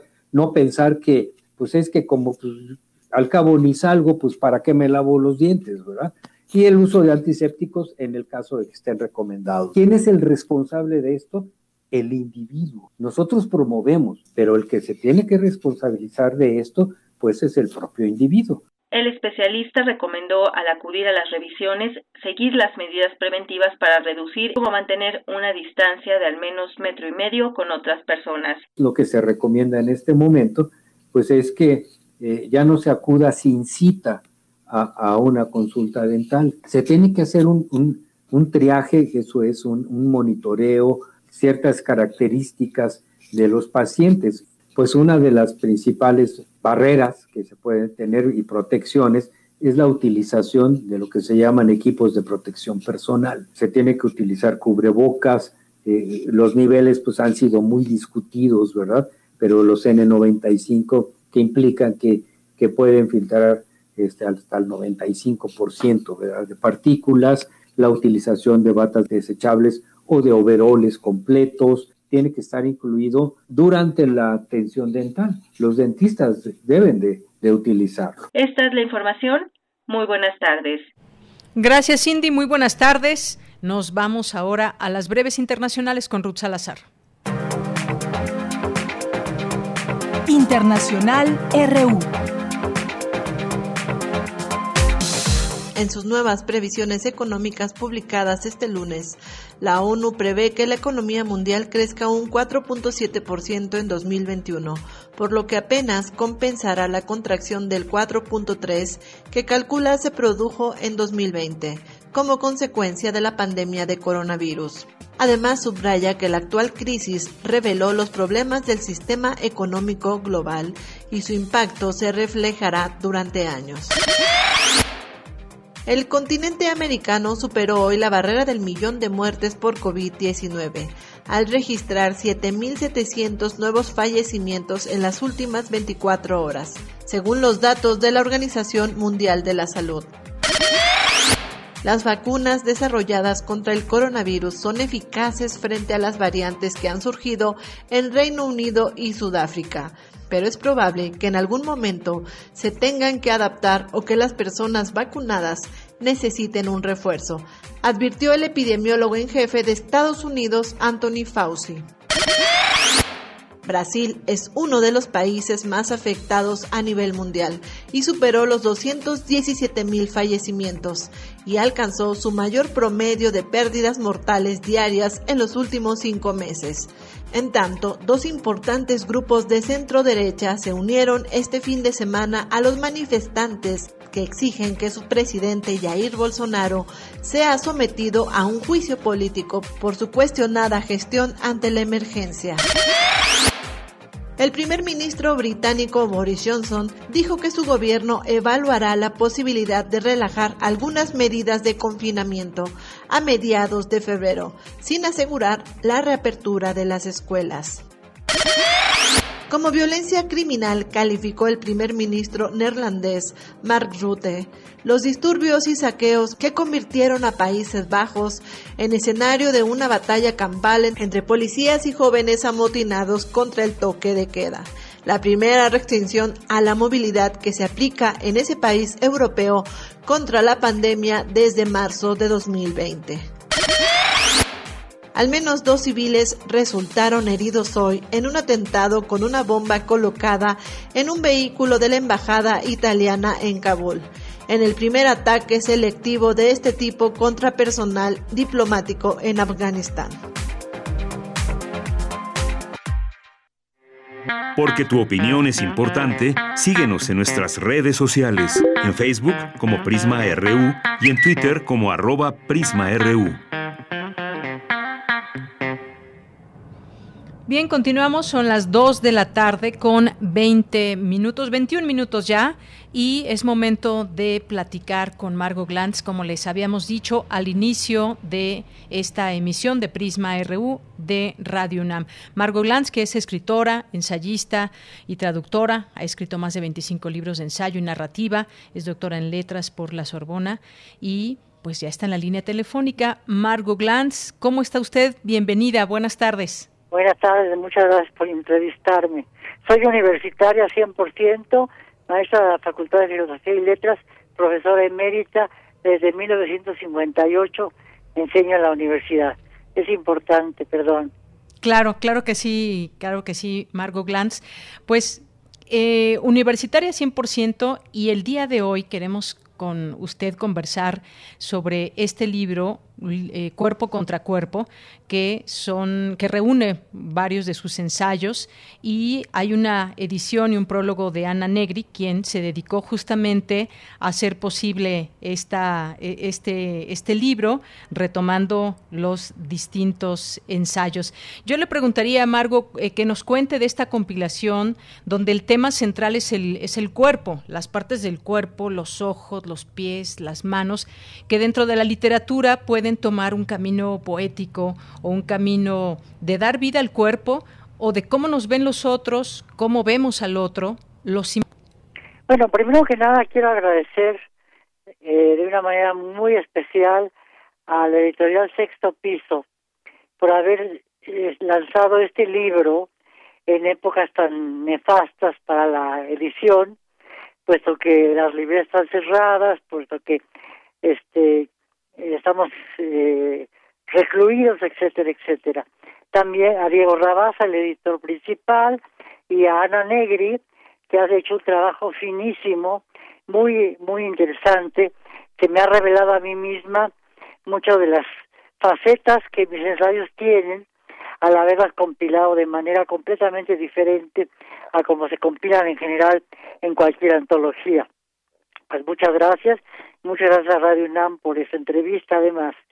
Bueno, eh, el cuervo me ha interesado siempre, desde muy jovencita, desde muy jovencita lo he estado examinando en lecturas, más tarde en, estudiando en la, en la Facultad de Filosofía y Letras en la UNAM, luego en la Sorbona, luego enseñando en la Facultad de Filosofía y Letras, en la Preparatoria Nacional, en la en Coapa, en, en la 4, en la 1, etcétera, etcétera.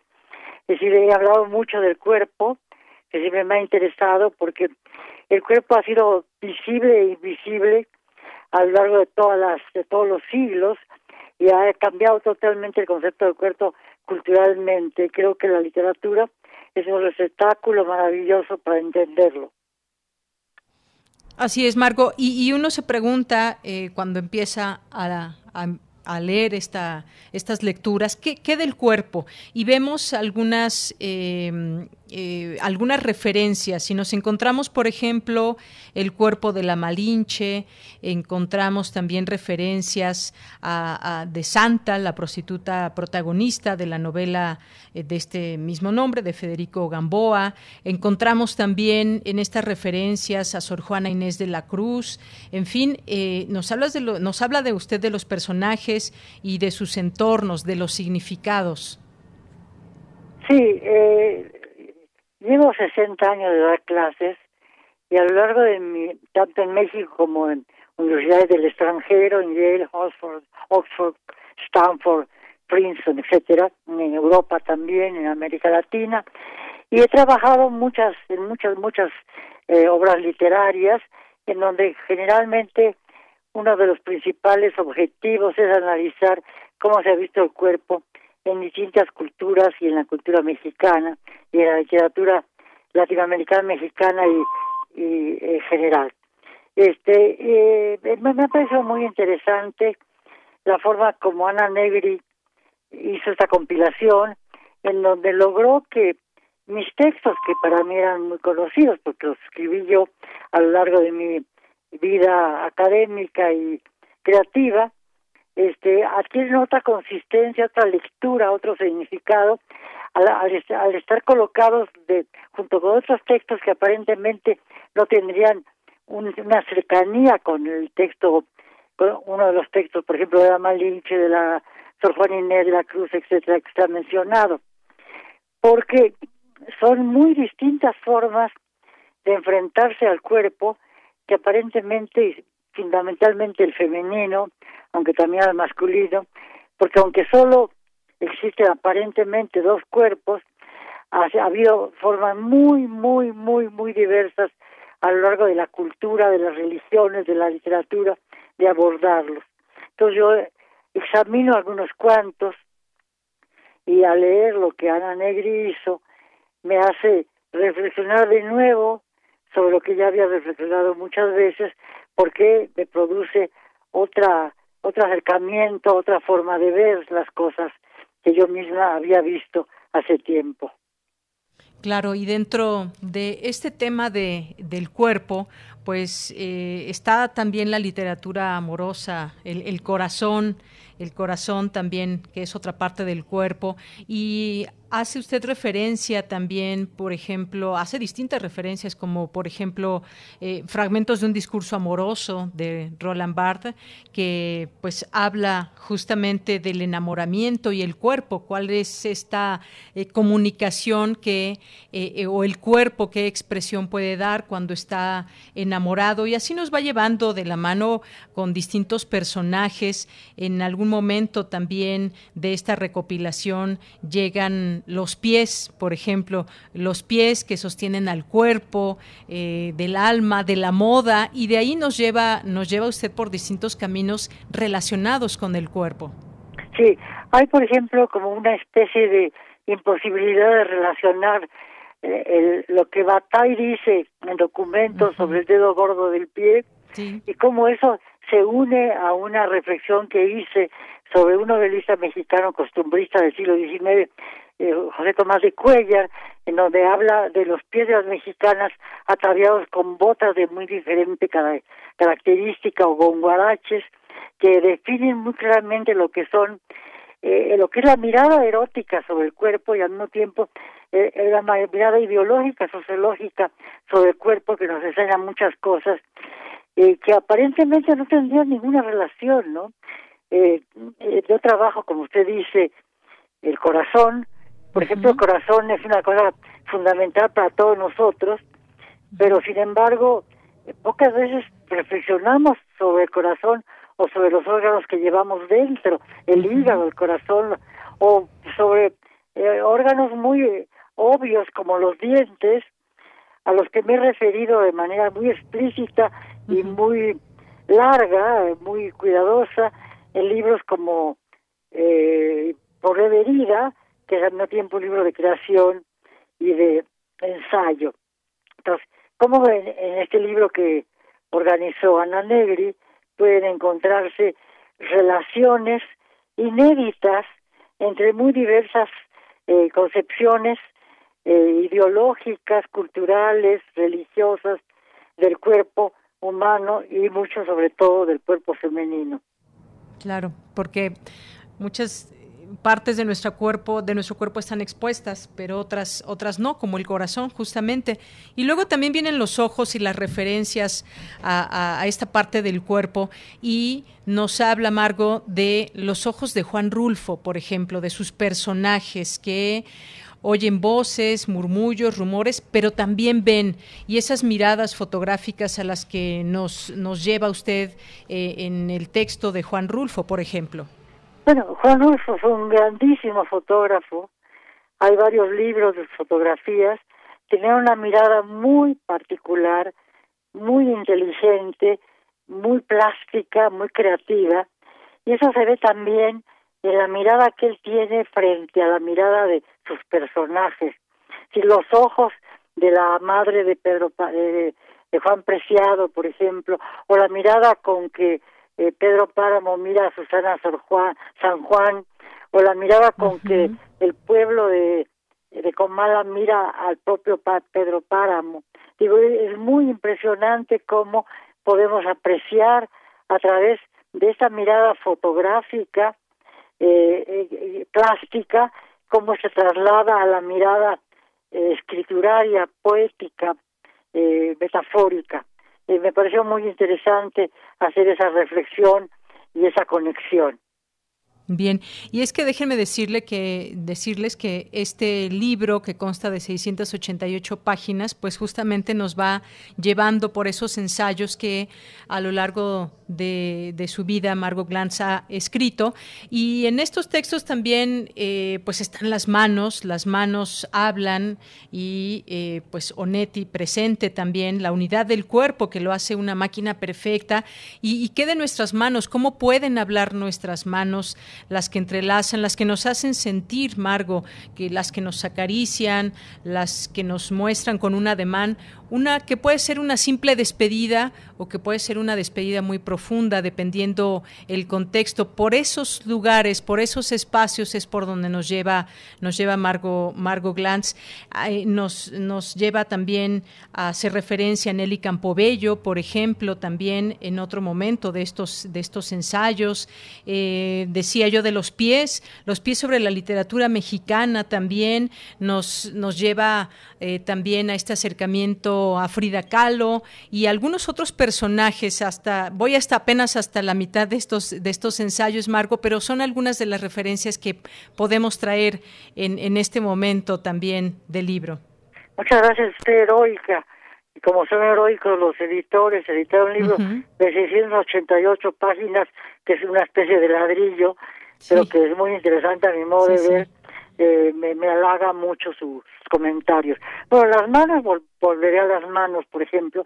Yo trabajo así como fragmento mucho mi escritura, fragmento el cuerpo, porque hay que investigar cómo cada parte del cuerpo tiene sus relaciones con la vida y con el, con el propio cuerpo. Yo hablo, hablo, por ejemplo, de las manos de eh, Sor Juana de la Cruz, que me parece maravilloso, porque siendo una monja y está casi totalmente cubierta por ropajes y, el pelo también cubierto oculto por los velos que la, la clausura la obligaba a llevar.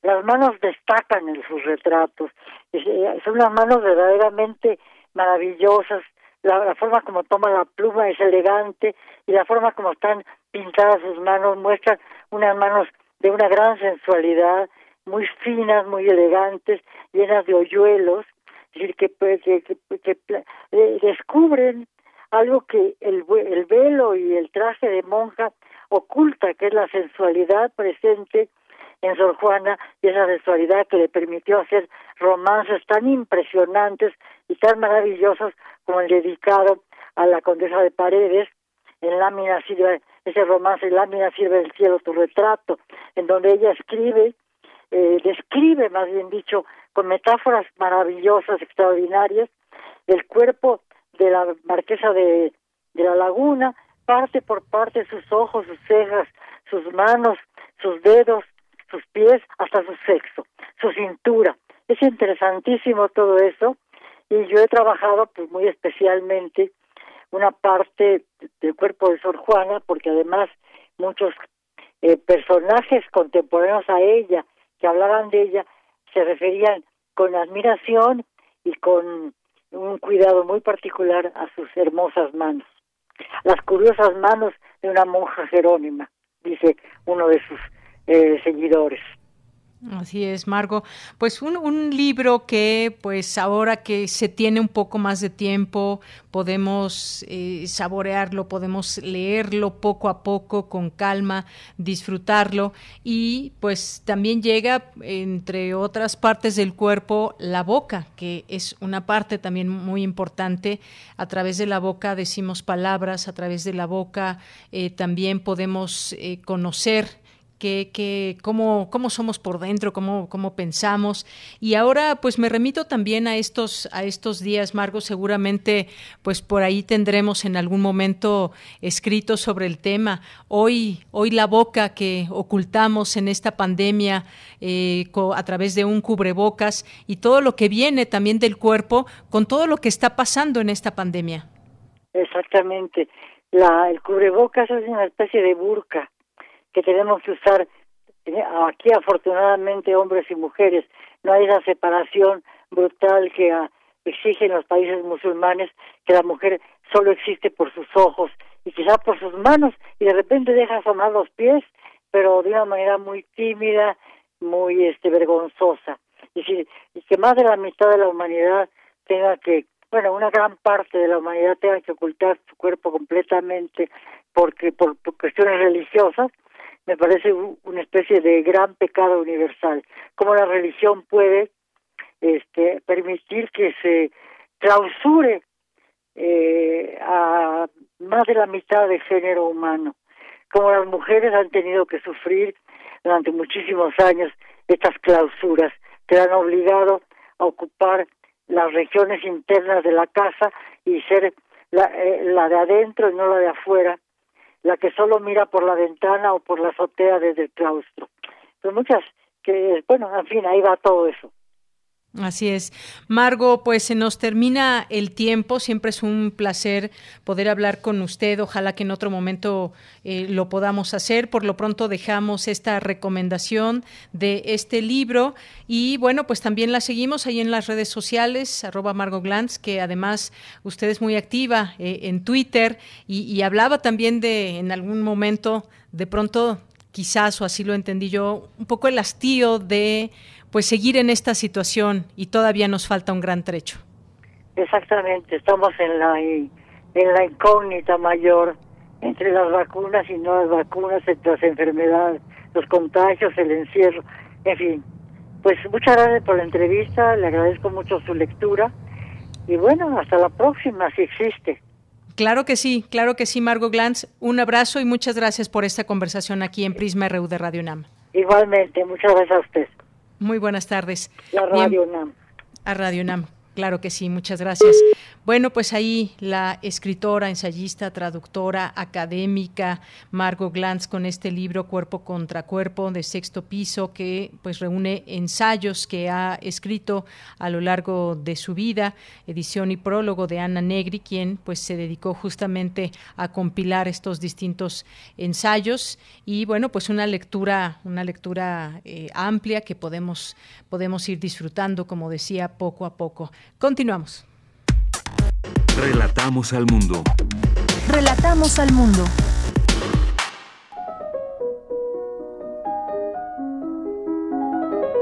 Cartografía RU con Otto Cázares.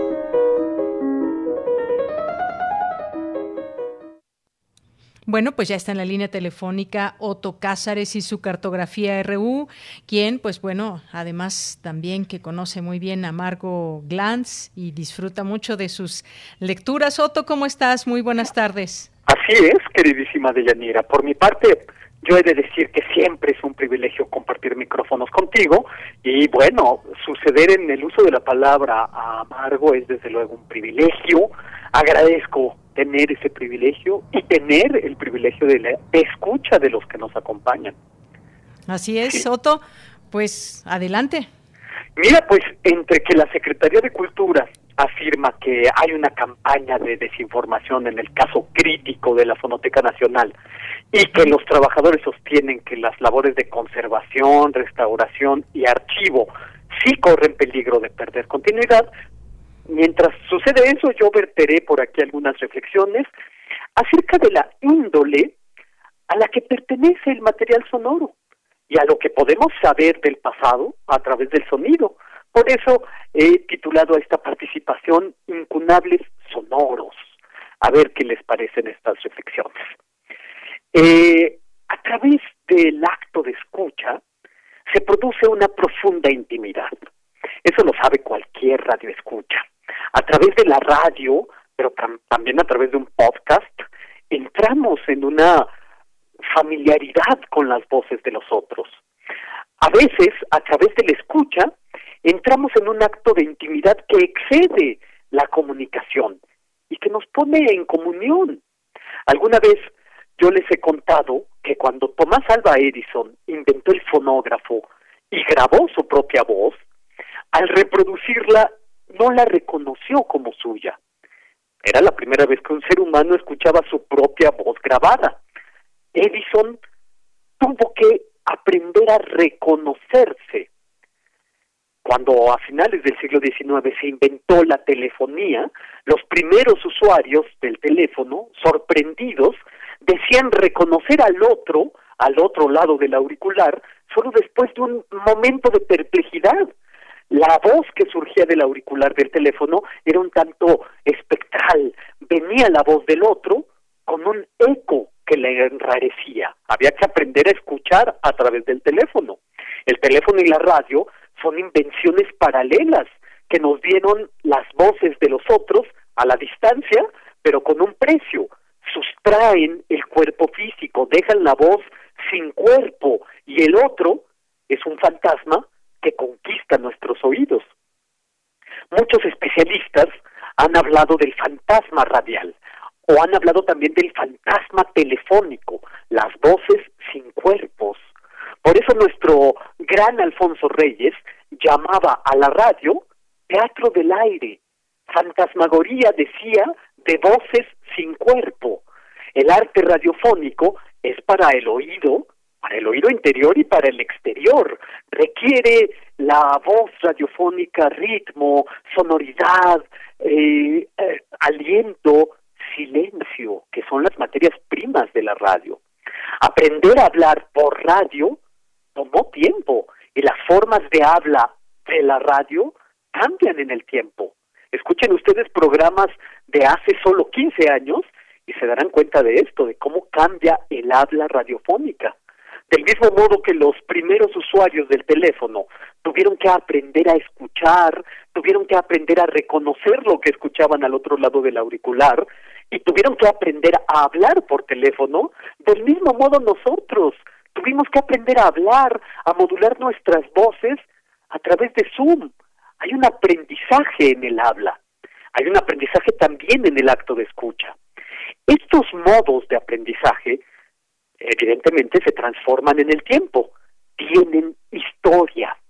El pasado audible es un pozo profundísimo. Jonathan Stern es un autor muy importante en estos temas, lo que tiene que ver con sonido, radio, archivos sonoros, etcétera, etcétera. Y este autor, Jonathan Stern, tiene un libro que, hasta donde yo sé, puedo equivocarme, no ha sido traducido a nuestra lengua. Este libro tiene por título Pasado Audible y habla acerca de la ética de la preservación del sonido. Para Jonathan Stern, preservar el sonido es equivalente a embalsamar a los muertos entre los egipcios. Embalsamar los sonidos es la idea de preservar algo que ya ha muerto el mayor tiempo posible y en condiciones más o menos parecidas a cuando vivía, porque el sonido requiere un soporte y el soporte se deteriora. Piensen ustedes en cilindros de cera, los discos de baquelita, los carretes abiertos, los cassettes de cintas magnetofónicas, los beta, los VHS para los materiales audiovisuales. Todos estos soportes se reproducen una y otra vez hasta quedar inservibles. Hay incluso en los archivos sonoros lo que se llaman los incunables del medio, que son los soportes más frágiles y difíciles de escuchar. Por eso hay que digitalizar a estos eh, soportes, a estos materiales, por la importancia que tienen para la historia, para la antropología, para la etnología, la musicología. La historia fonográfica requiere de un archivo. La Academia de Ciencias de Austria, a principios del siglo XX, fundó el primer museo de sonidos, el primer archivo sonoro, del que ya después otros hicieron eco. La fonoteca es desde luego uno de los ecos afortunados de este ímpetu de la Academia de Ciencias de Austria. De modo que en el pasado audible se tiene, según Stern, un documento capaz de preservar las voces de los muertos. Y, uno puede tener eh, reparos con el concepto de momificación, ¿no? Un sonido momificado ya sin vida o con una falsa ilusión de vida, pero es la memoria, es el ejercicio de la memoria lo que está en juego en este tema. El archivo es algo más que lo meramente archivado. El archivo es la constelación de relaciones alrededor. El archivo lo forman los archivos, claro está, pero también lo forman los memoriosos, los investigadores que lo consultan y que lo mantienen vivo. Radiactividad es una palabra que designa a la radiación nuclear, pero radiactividad es también una palabra que han usado algunos autores, como el filósofo Teodor Adorno, para referirse a la difusión atmosférica de la radio, a su transmisión invisible que irradia. Esta radiactividad de la radio es volátil, desaparece tan pronto se produce. Cuando acabe mi participación, estas palabras habrán sido volátiles y habrán desaparecido. Cuando escuchamos algo entrañable por radio, no podemos olvidarlo, pero tampoco podemos recordarlo con nítida claridad. Tenemos que regresar a aquello que escuchamos a través de un archivo. La radio es un lugar de apariciones, pero el archivo sonoro es volátil. De ahí la dificultad de lograr una historia de lo sonoro. A veces no tenemos el sonido, sino su guion. A veces tenemos cajas sin rótulos. A veces en, en las fonotecas hay ese mal de archivo tan propio de nuestro país, donde se arrojan cintas magnetofónicas, carretes abiertos, textos mecanografiados, anuncios relativos a los programas radiofónicos, de modo que todo se vuelve de muy difícil datación, o mejor dicho, de incierta datación. A veces tenemos un sonido, pero no su contexto. Necesitamos a los memoriosos, a los que acuden al archivo, a los que lo conocen, a los que conocen ese pozo profundo de archivos. En Radio UNAM, hay que decirlo, tenemos a Yolanda Merina, que es el gran oído omnisciente de la fonoteca Alejandro Gómez Arias. Cuando uno tiene una duda histórica del archivo, de Radio UNAM, uno acude a Yolanda que se acuerda de todo, es impresionante. Pero esto es precisamente la importancia del archivo, los objetos archivados y los que conocen ese archivo. Hay quienes se han pronunciado por el sonido como algo no archivable y han asumido la dispersión de los materiales acústicos. Posteridad no archivable le llamaba Dennis Hollier, que es otro estudioso. Este estudioso subrayaba el sonido como algo efímero, sin depósito posible. La característica del sonido es que está vivo, dice el autor, es irrepetible, no cooptable. Quizás tenga razón este autor, Dennis Hollier, pero ¿cuántas maneras tenemos de rebatir este argumento? Contra la conservación de lo sonoro se libra siempre una guerra fría archivística. El sonido va entre la destrucción y la preservación, entre la pérdida y el resguardo. Cuando prestamos oídos a programas radiofónicos del pasado, podemos tener la sensación de escuchar fantasmas y que el conjunto de radiofonías es un coro de fantasmas, algo que se escucha entre neblinas, encerradas brumas si ustedes quieren, y cuyo sentido para nosotros a veces se ha dispersado. Pero a todos los fantasmas hay que preguntarles qué buscan y por qué no les es posible el descanso. Lo que queda del sonido son residuos, registros más o menos resueltos técnicamente, en los que podemos discutir cuestiones como la fidelidad o la infidelidad del registro.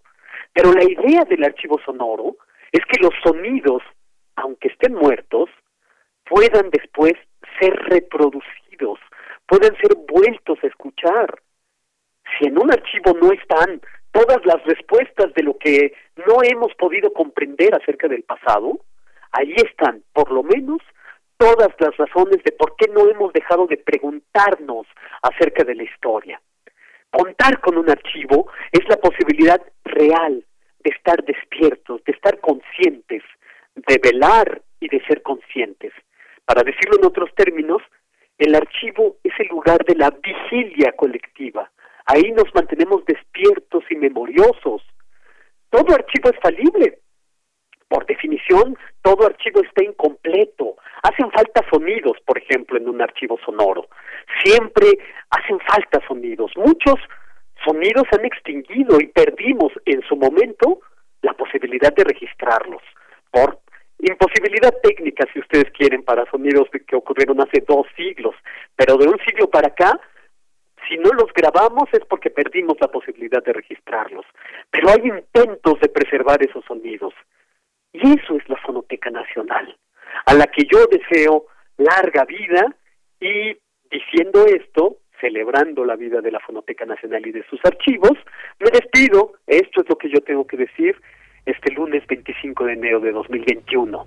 Pues muchísimas gracias, Otto Cázares. Me uno a todos estos comentarios, la historia fonográfica que requiere de un archivo y un saludo, por supuesto, a Yolanda Medina, que además siempre nos ubica perfectamente entre los archivos sonoros de, Radio UNAM.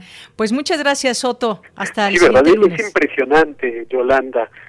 basta dos o tres datos muy imprecisos para que Yolanda jale la hebra de tu comentario y te lleve al archivo, a la datación precisa. Es impresionante. Ella es el archivo, ella es la fonoteca es el archivo. Exacto. Gracias, Otto. Un abrazo. Encantado, un abrazo. Hasta luego. Hasta luego. Cultura RU.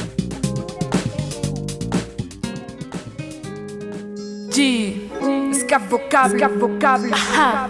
Cuando la noche es, más, la oscura, noche es más oscura. Es porque el sol más cerca está, cerca está. Hay veces que la tormenta es demasiado profunda Que piensas que todo lo que queda fuera es penumbra Que no logras observar el sol detrás de la tormenta La soledad te hace llevar todo el dolor a cuestas ¿Quién cuenta cuántas veces te has caído? Dime quién cuenta cuántas veces has Bien, pues damos la bienvenida a Tamara Quiroz aquí en la sección de Cultura ¿Qué tal Tamara? Buenas tardes Muchas gracias, muy buenas tardes, Deyanira. Es un gusto saludarte y, por supuesto, saludar al auditorio que esta tarde nos permite entrar en sus casas, en la oficina, en el coche, vaya, que nos presta atención a través de las frecuencias de Radio UNAM. Estamos escuchando momentos con Escafo Lafaro, una rapera feminista originaria de la Ciudad de México, egresada de la Facultad de Filosofía y Letras de la UNAM y estudiante de música clásica en el IMBAL. Y la estamos escuchando porque próximamente dará el taller Freedom of the Mix Volumen 2. Este taller forma parte del proyecto educativo Tejiendo Santo Domingo del Museo Universitario Arte Contemporáneo de la UNAM. Este taller es para chicas mayores de 15 años, se realizará los domingos de 5 de la tarde a 8 de la noche a través de la plataforma Zoom a partir del 7 de febrero. Y bueno, para saber más detalles sobre las actividades que realiza el MUAC a través del proyecto de impacto social Tejiendo Santo Domingo, conversamos con Miriam Barrón.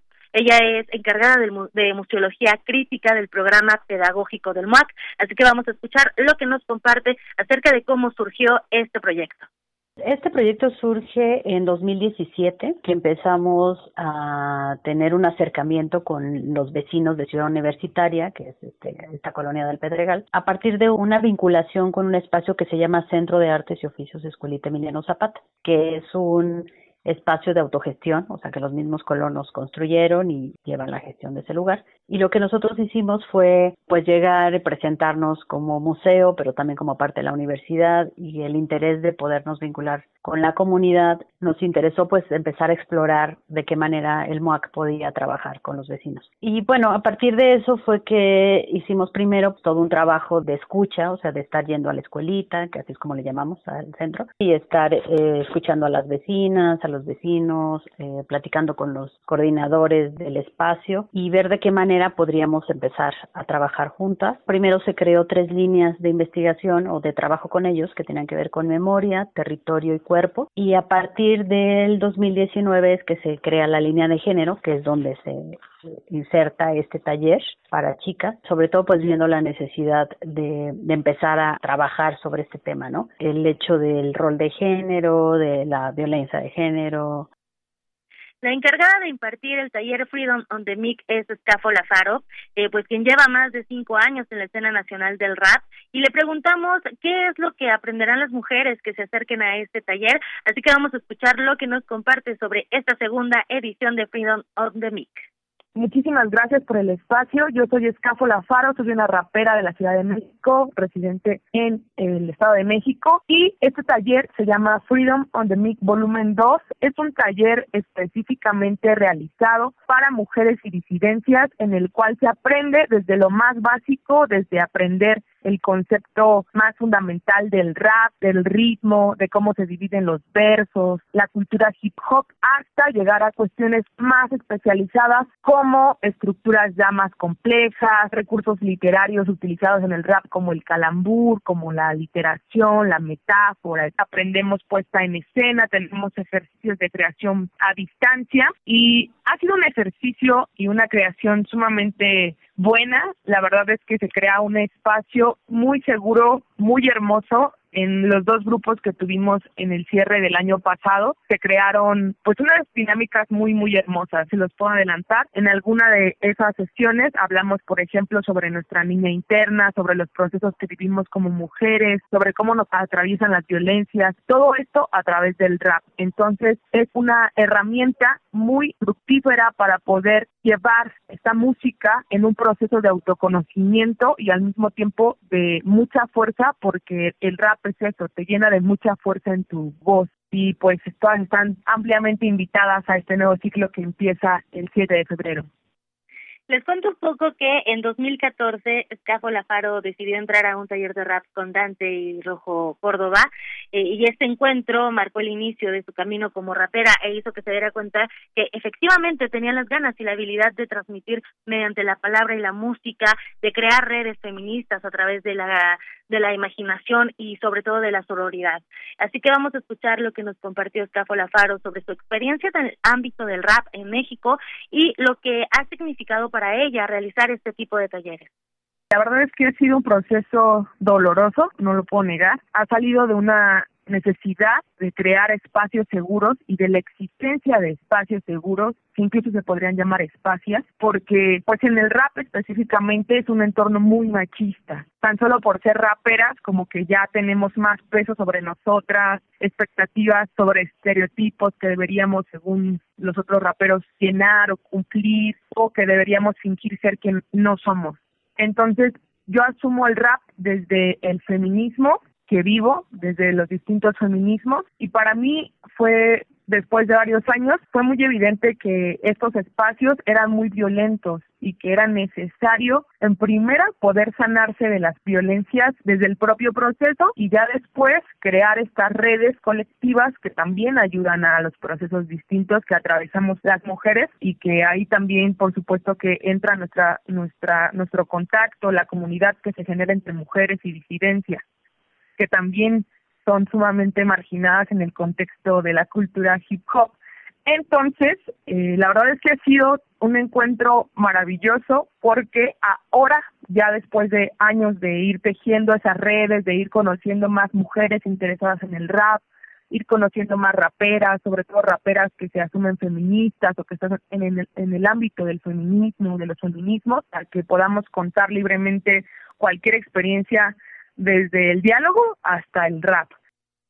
Esa fue la voz de Escafo Lafaro. Eh, los invitamos a que sigan eh, todas las redes sociales del Museo Universitario Arte Contemporáneo para que conozcan más de los eventos que se realizan y también de los proyectos que, que tienen. También, por supuesto, agradecemos a Miriam Barrón, encargada de Museología Crítica del programa pedagógico del MUAC, por la información que nos brindó acerca de Tejiendo Santo Domingo.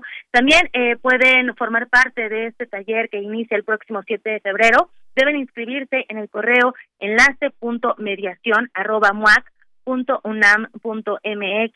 También pueden seguir a Escafo Lafaro en Facebook y también en Twitter y por supuesto las cuentas oficiales del MUAC.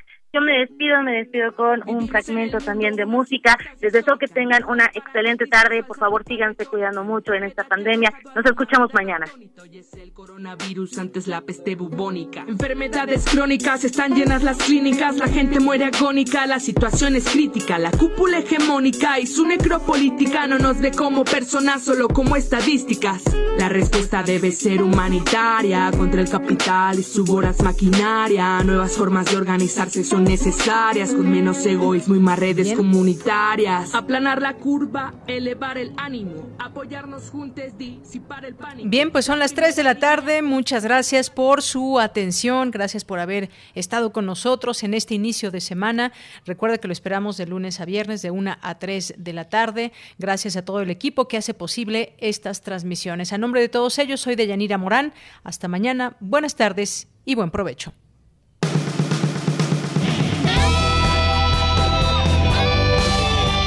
Prisma RU. Relatamos al mundo.